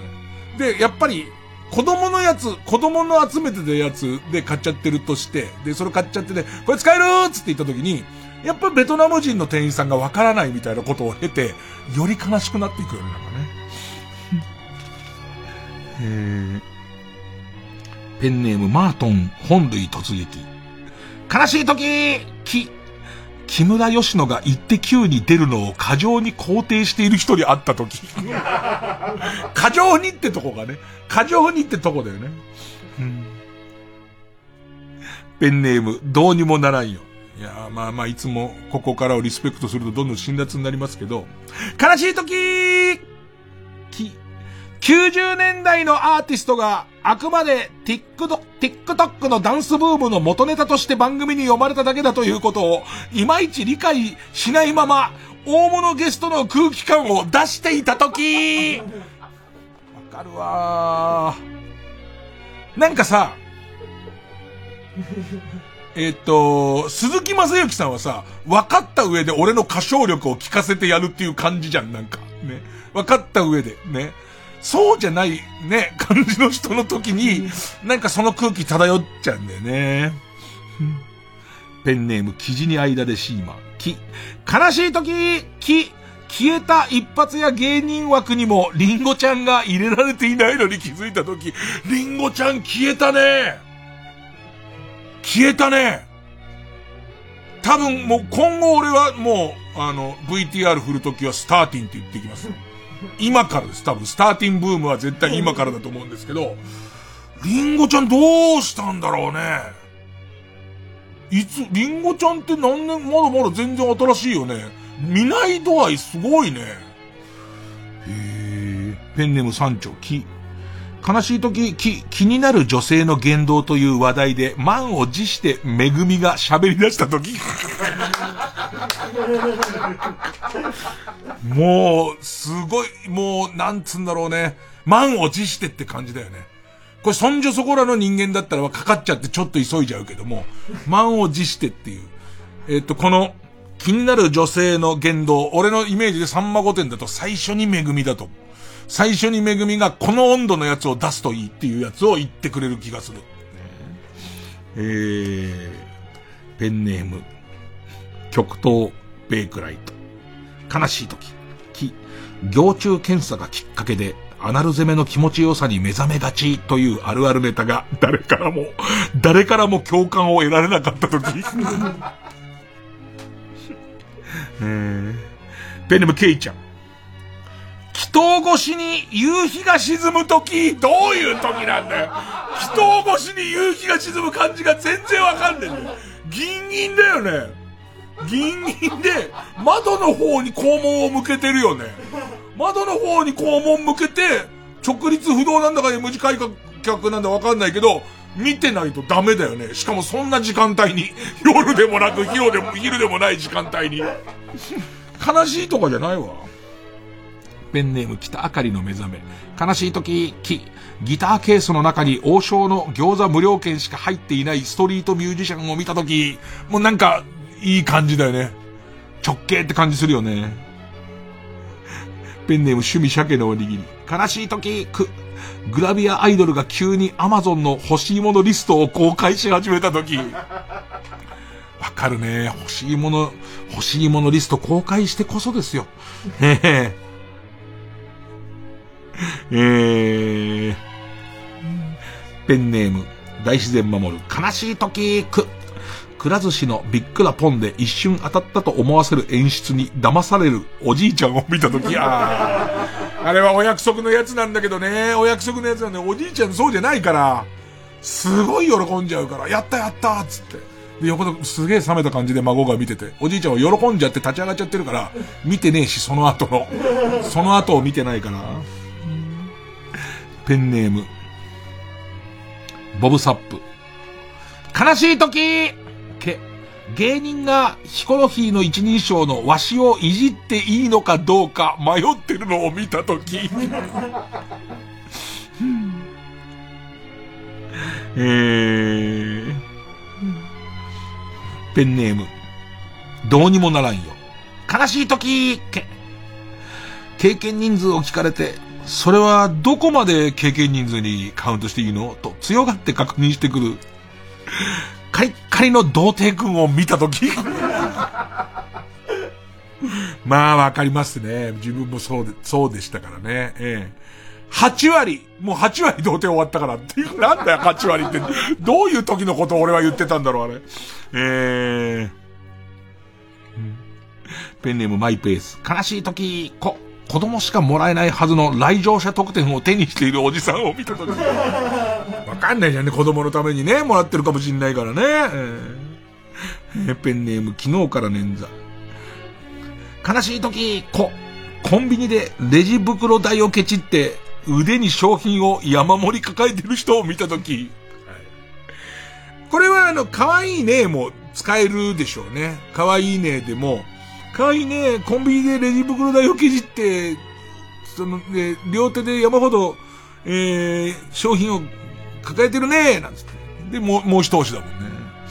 えー、ラスト。ペンネーム、あの日知恵熱が出た。悲しい時、こ、校長先生が若者に合わせるフレーズを使ってきた時。あー、校長先生も苦労してんだろうね。なんか、わかんない。その、校長先生ってすごいおじいさんな感じしてたけど、多分54歳とかでしょ。きっと。ねえ、だから俺の年とかも校長先生の年でしょ。ね。バズるとか言いたいんじゃないの？校長先生も。なんか、恐る恐る、恐る恐る使ってみたりとか、その、満を持して、なんかそういうの使って、エモいも絶対使ってるでしょうね。えー、えー、それこそ今回の遠足は皆さんにとってエモい思い出になりましたでしょうか？みたいな。あまあ、あってはいるけど、みたいな感じでみんなね。えー、ということで、えー、いつもここからでした。さあ、えー、対するはこちらです。伊集院光とバカ力と宝斎と三等家とあれとカルタ。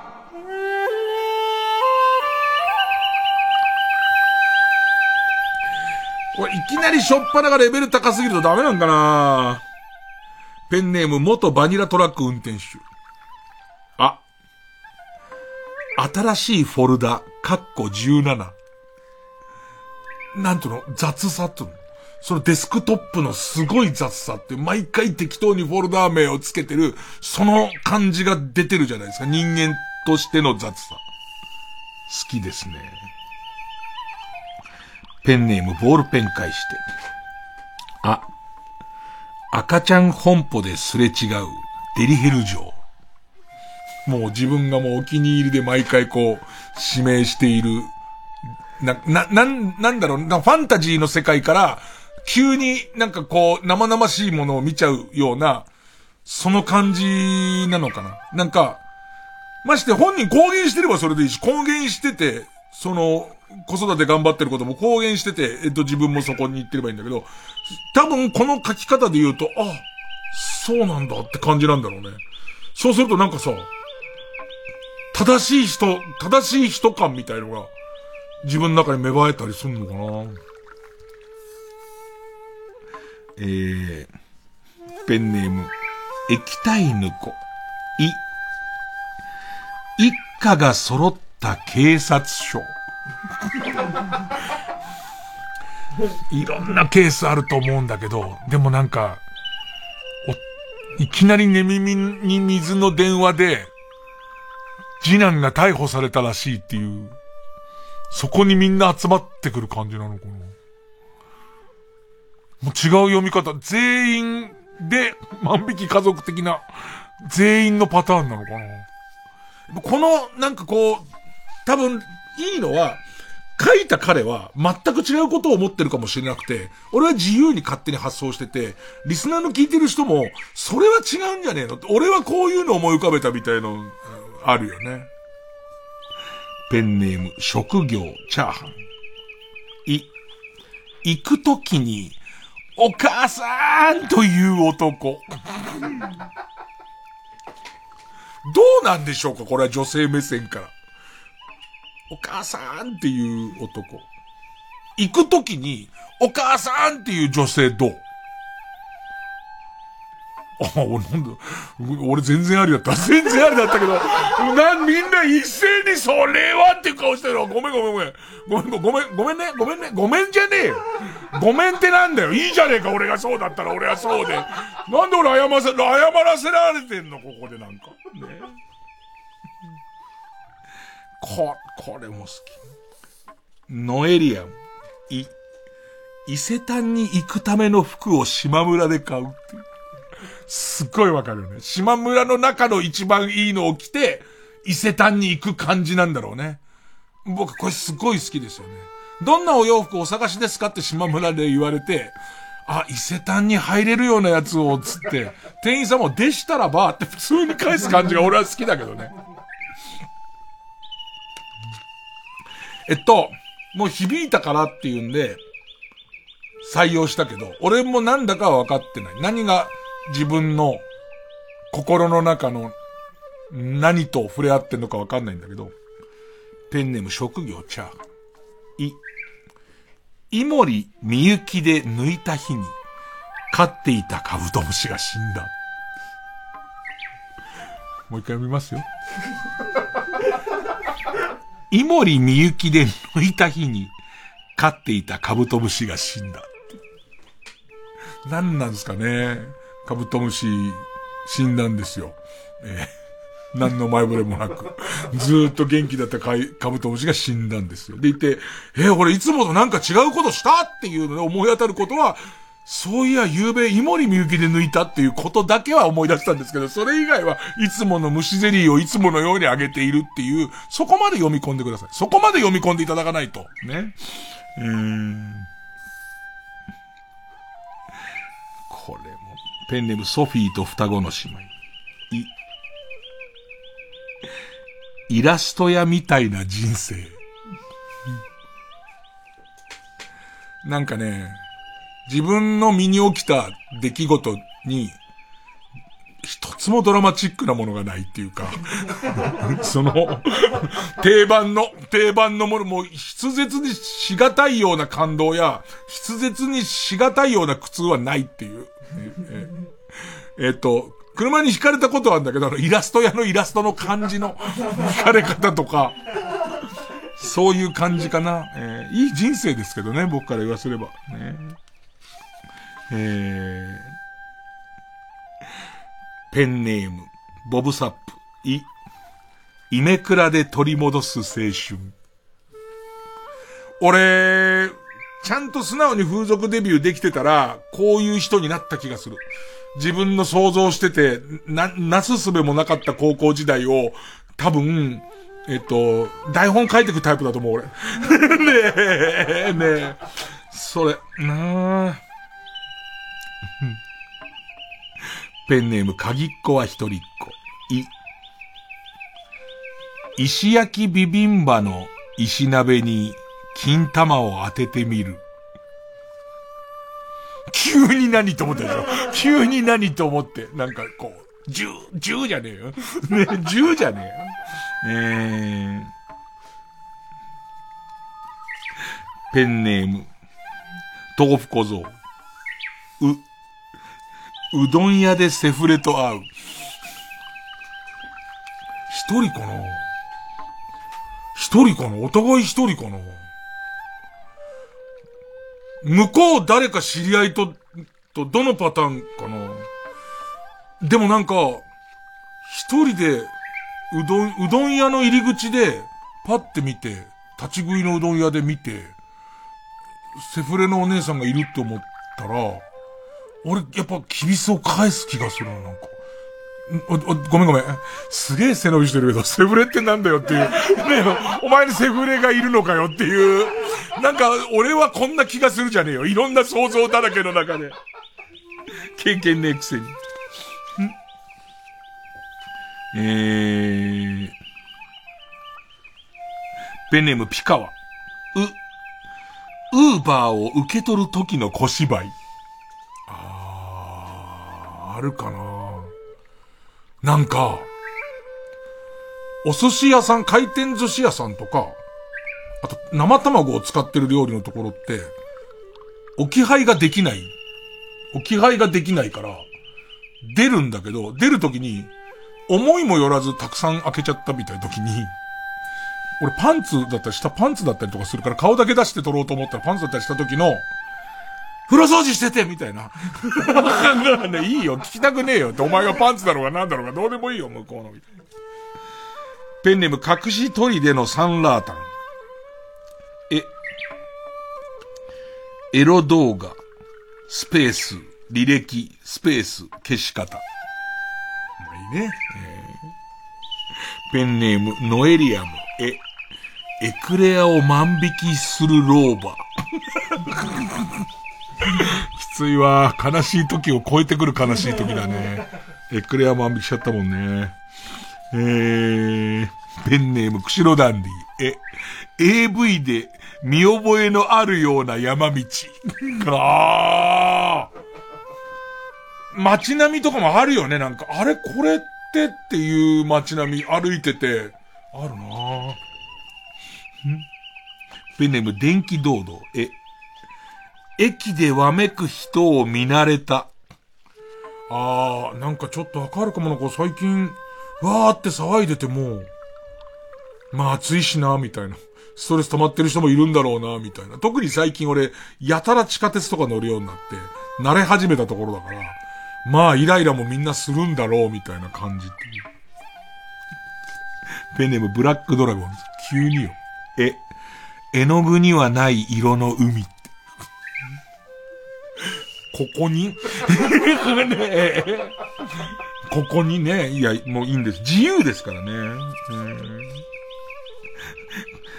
もう対局であります。今日はお肉の特売日さん。お、おっぱぶで吸ったもんだ。ね。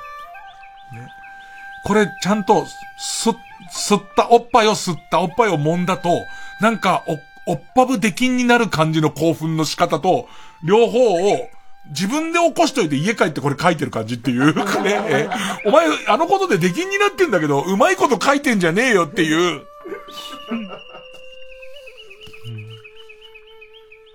ペンネーム和慶氏。お、おしゃれランチも明日はクソ。ブスもおしゃれも死ねば土。と同じ、ね、同じですよ。同じところのやつですよね。えー。ペンネームラスト。タロリズム。お、俺の似顔絵だけ似ていない。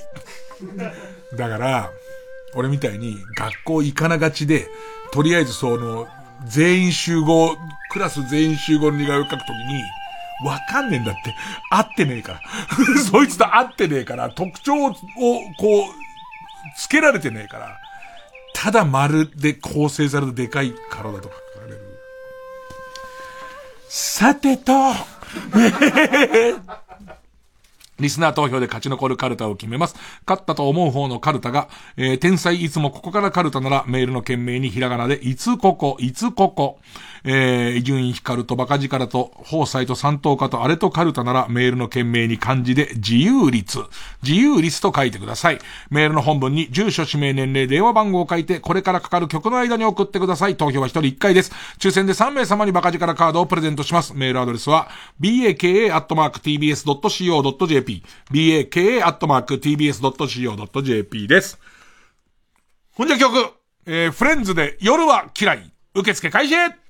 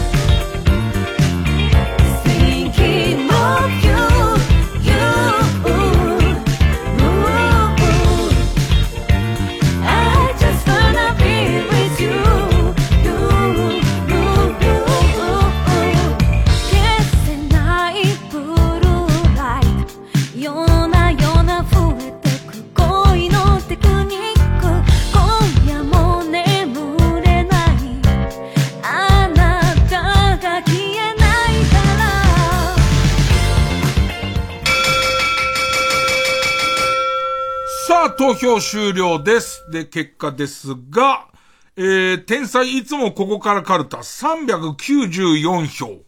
伊集院光とバカ力と宝斎と三等家とアレットカルタ421票勝ったのは自由律の方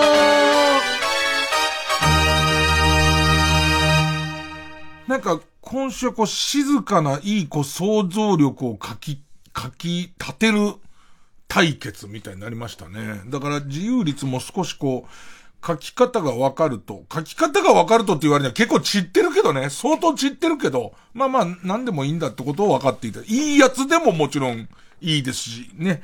えー、ということで、えー、と、え、勝ったのが、えー、と、勝ったのが、えー、自由律の方なので、えー、家業行きます。えー、家業行って、負けたいつもここからは引き続き家業の募集予選ブロックに戻りますと。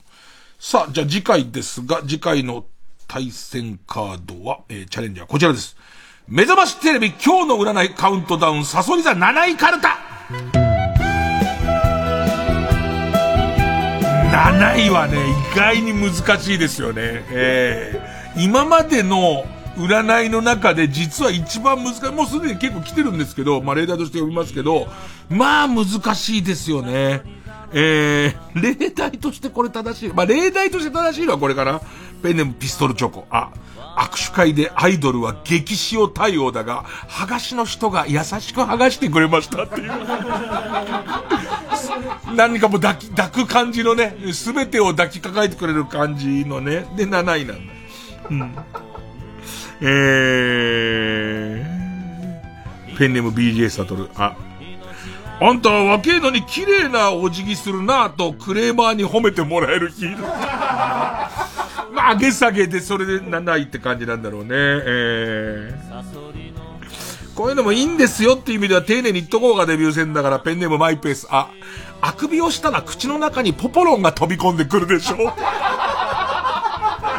美味しいんだけど、誰が投げたかが確認できてないから、そうすると7位ぐらいになっちゃうのかな大あくびしてたら、ほっ、ポポロンだってなんだけど、周りに誰もいないっていう、誰が何の意図で投げたのかがわからないっていう、まあ怖さなのかな。えー、ということで、次回の対戦カードは、伊集院光とバカ力と宝斎と三等家とアレとカルタ家業対、目覚ましテレビ、えー、今日の占いカウントダウンサソリ座7位カルタあ行の対戦です。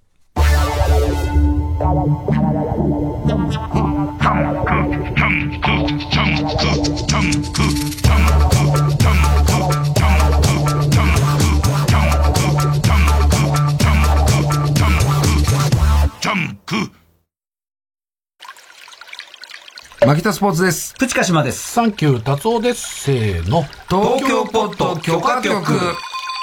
東京ポット許可局のオリジナルそうめんを今年も販売いたします。やった。あれ、本当にうまいからね。うまいんだよね。うまいよね。まあ、去年大好評だったんですけど。大好評。長崎県島原特産高級手延べそうめん。特別。今年はですね、2キロに加えて、まずはお試しにということで、1キロパッケージも販売。まあこれね、贈り物としても大変好評なんで、のしにも対応してますし、もう完全に我々そうめん業者です。だからご安心ください。僕らが作ってるわけじゃないですから。そうそうそうそう。ちゃんとその、本家、本元、産地の。長崎であんまりなかなか手に入んないでしょ？大量生産というかね、聞かないんですで、スタッフが地元ですから、手に入るんです。はいそうなんですよ。ええ我々そうめん屋さんに舵切りました。うん。お買い求めなど詳しくは TBS ラジオイベントグッズページをご覧ください。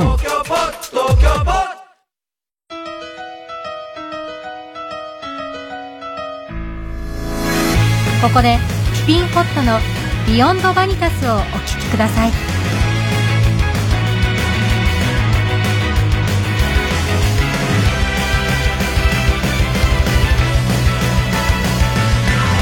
綺麗事並べてみたり派手に脚色して satisfy。今を騙す空位だってもう気づいてるはずさ。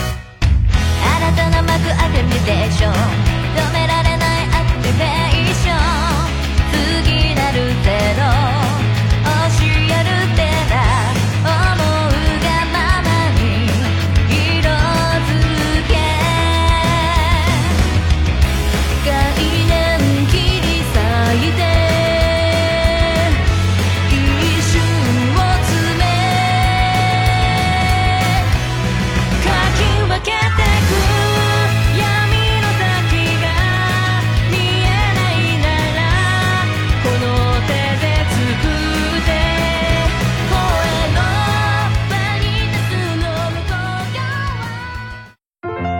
TBS ラジオ公演相原智子赤富士絵画展いよいよ開催。画家としても活躍する女優相原智子。代表作赤富士のほかおよそ50点の作品を展示販売します。7月27日から8月1日まで埼玉県八木橋百貨店で開催。7月29日30日31日の3日間はトークショーとサイン会も行います。詳しくは TBS ラジオのホームページイベント情報をご覧ください。力強くも優しい相原智子の絵画の世界をご堪能ください。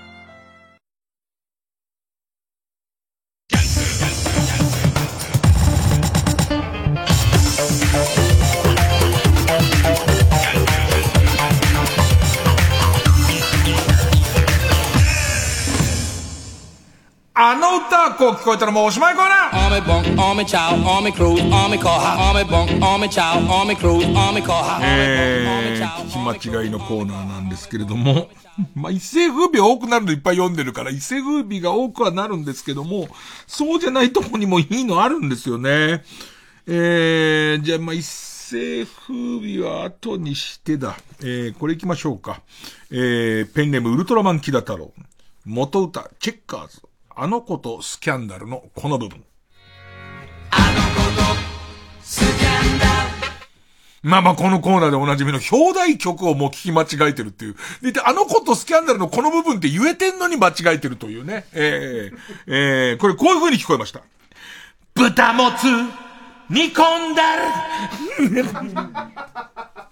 えー、頭が、その後の歌詞が全部ちゃんと危険な恋をウォウウォウをしちゃいけないでスキャンダルみたいなやつも、頭の一言が豚もつ煮込んだらに聞こえてたら、もういい歌ではないよね。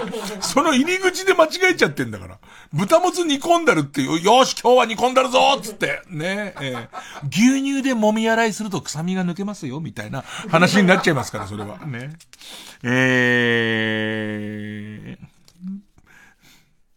結構さ、これ結構キープした、したり、こいっぱい前にもらったやつをキープしたりとか、その、いえっ、と、で、今日やろうからって思うたびにちょっと口ずさんだりしてるから、読んだか読まねえか分かんなくなっちゃうんだけど、迷った時は読みますよ。さっきもあのメールを何枚かいただいたんですけど、あのーハゲ、ハゲはドクロ好き、一回読んだっぽいっていうね。え全然反省してない。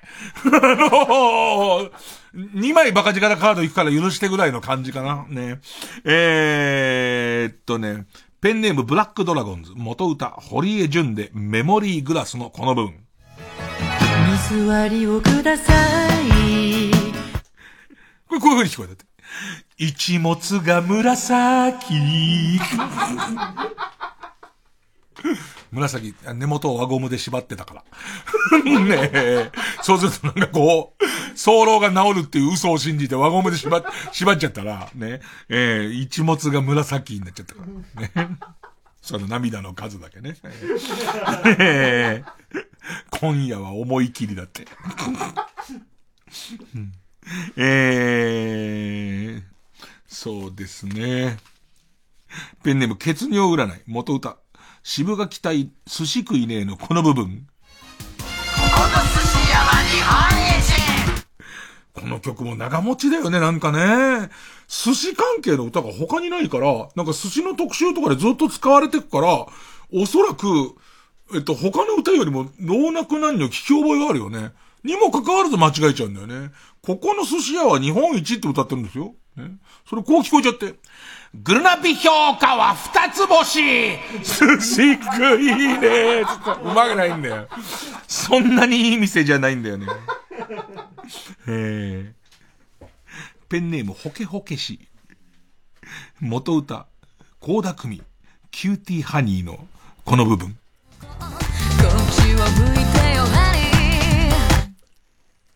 えー、これこういう風に聞こえてる。お尻を拭いてよ、ハニー。これ難しいのは、うんこまみれのハニーが来てて、お尻拭いてから来いよってことなのか、うんこまみれの俺のお尻を拭いてくれっていうことなのかで、味わいは違いますよ、全然。ただ味わいは違うんですけど、所詮聞き違いですから、そんな歌じゃねえです。えーどっちでもないが正解ですね。えー、それじゃ、ペンネーム曲げ曲げ、元歌、相川七瀬、夢見る少女じゃいられないの、この部分。る少女じゃいられない弁護士来るまで話さない慣れてんな、いろいろ問題起こすのに。ねえ。えー、セピア行きますかね。セピアいっぱい来てんですけどね。えー、ペンネーム甲子園の魔物。元歌一世風靡セピア。前略道の上よりのこの部分。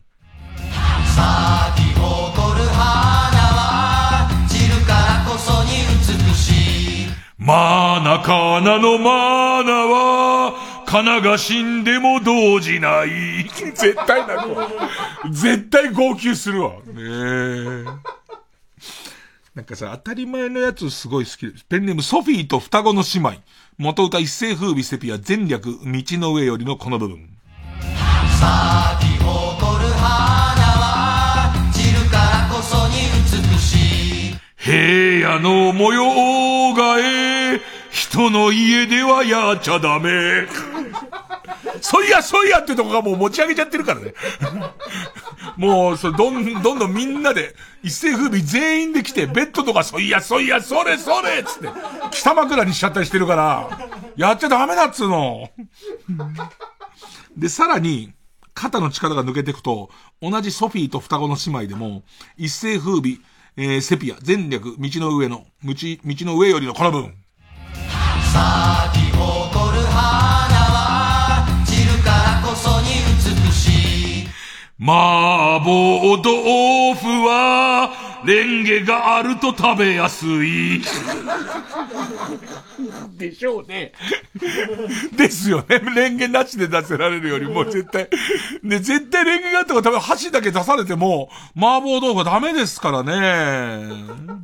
えー、ペンネーム主食、主食は砂。おやつは岩。一世風靡セピア、前略、道の上よりのこの部分。咲き誇る花しいガチャピンの腕は、イボがついてて気持ち悪い。いやー、もちろんね、えー、一世風靡来るもよし、ね、新たな場所を開拓するもよし、えー、とにかく気間違っちゃったら送ってください。お待ちしております。月曜ジャンク、一流ミュージカル深夜のバカ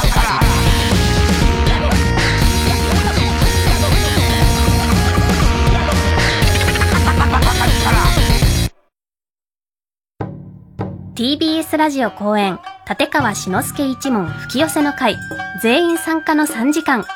10月4日火曜日昭和女子大学瞳記念講堂で再び開催。チケットは8月4日木曜日午前10時発売。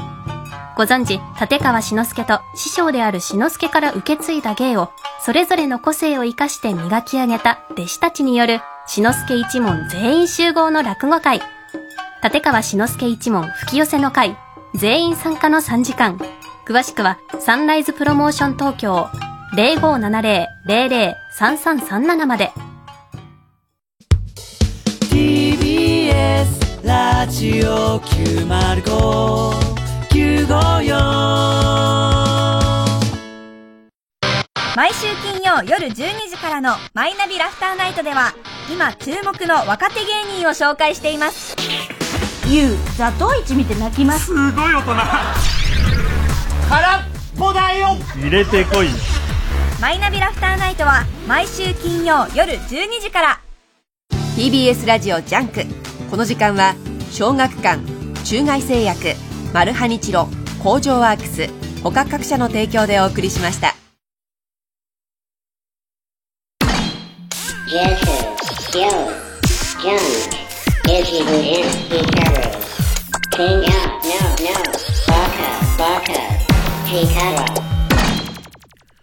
いやー、今日もエンディングだ。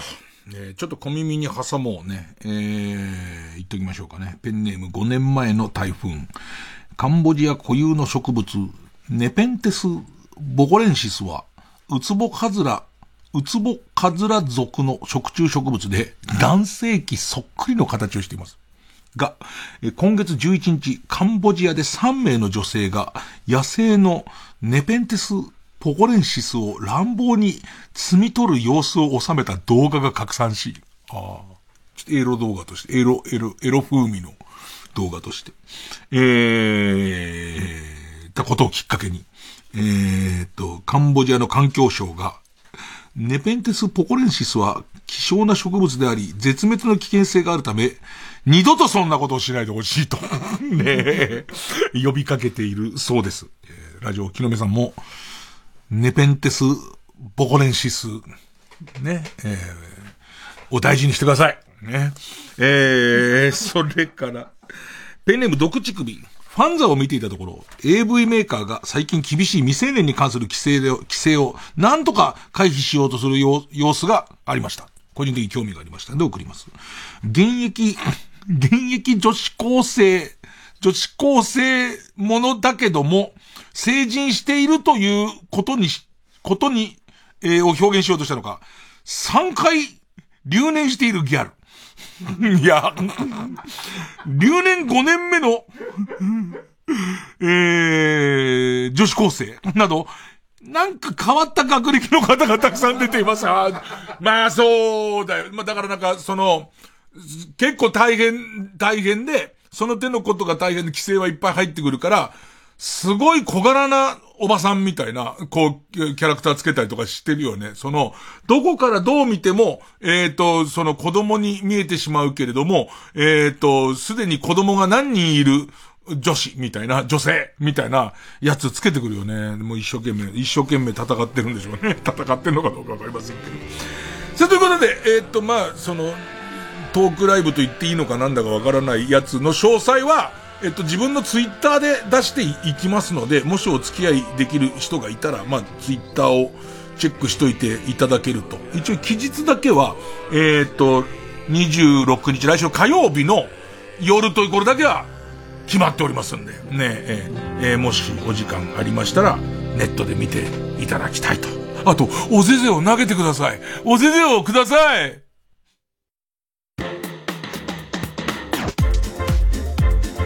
土曜日の夜 TBS ラジオにオープンする大人の社交場がスナック SDGs 毎週いろんなお客様とこの星の未来について話し合っていく30分。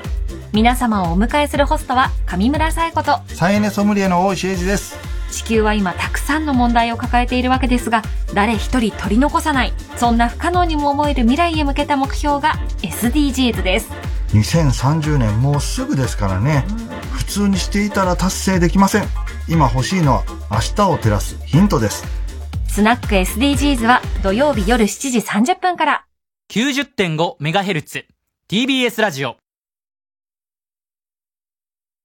TBS ラジオ主催大昆虫展 in 東京スカイツリータウン知ってびっくり。昆虫のすごい世界は7月23日開幕。3時です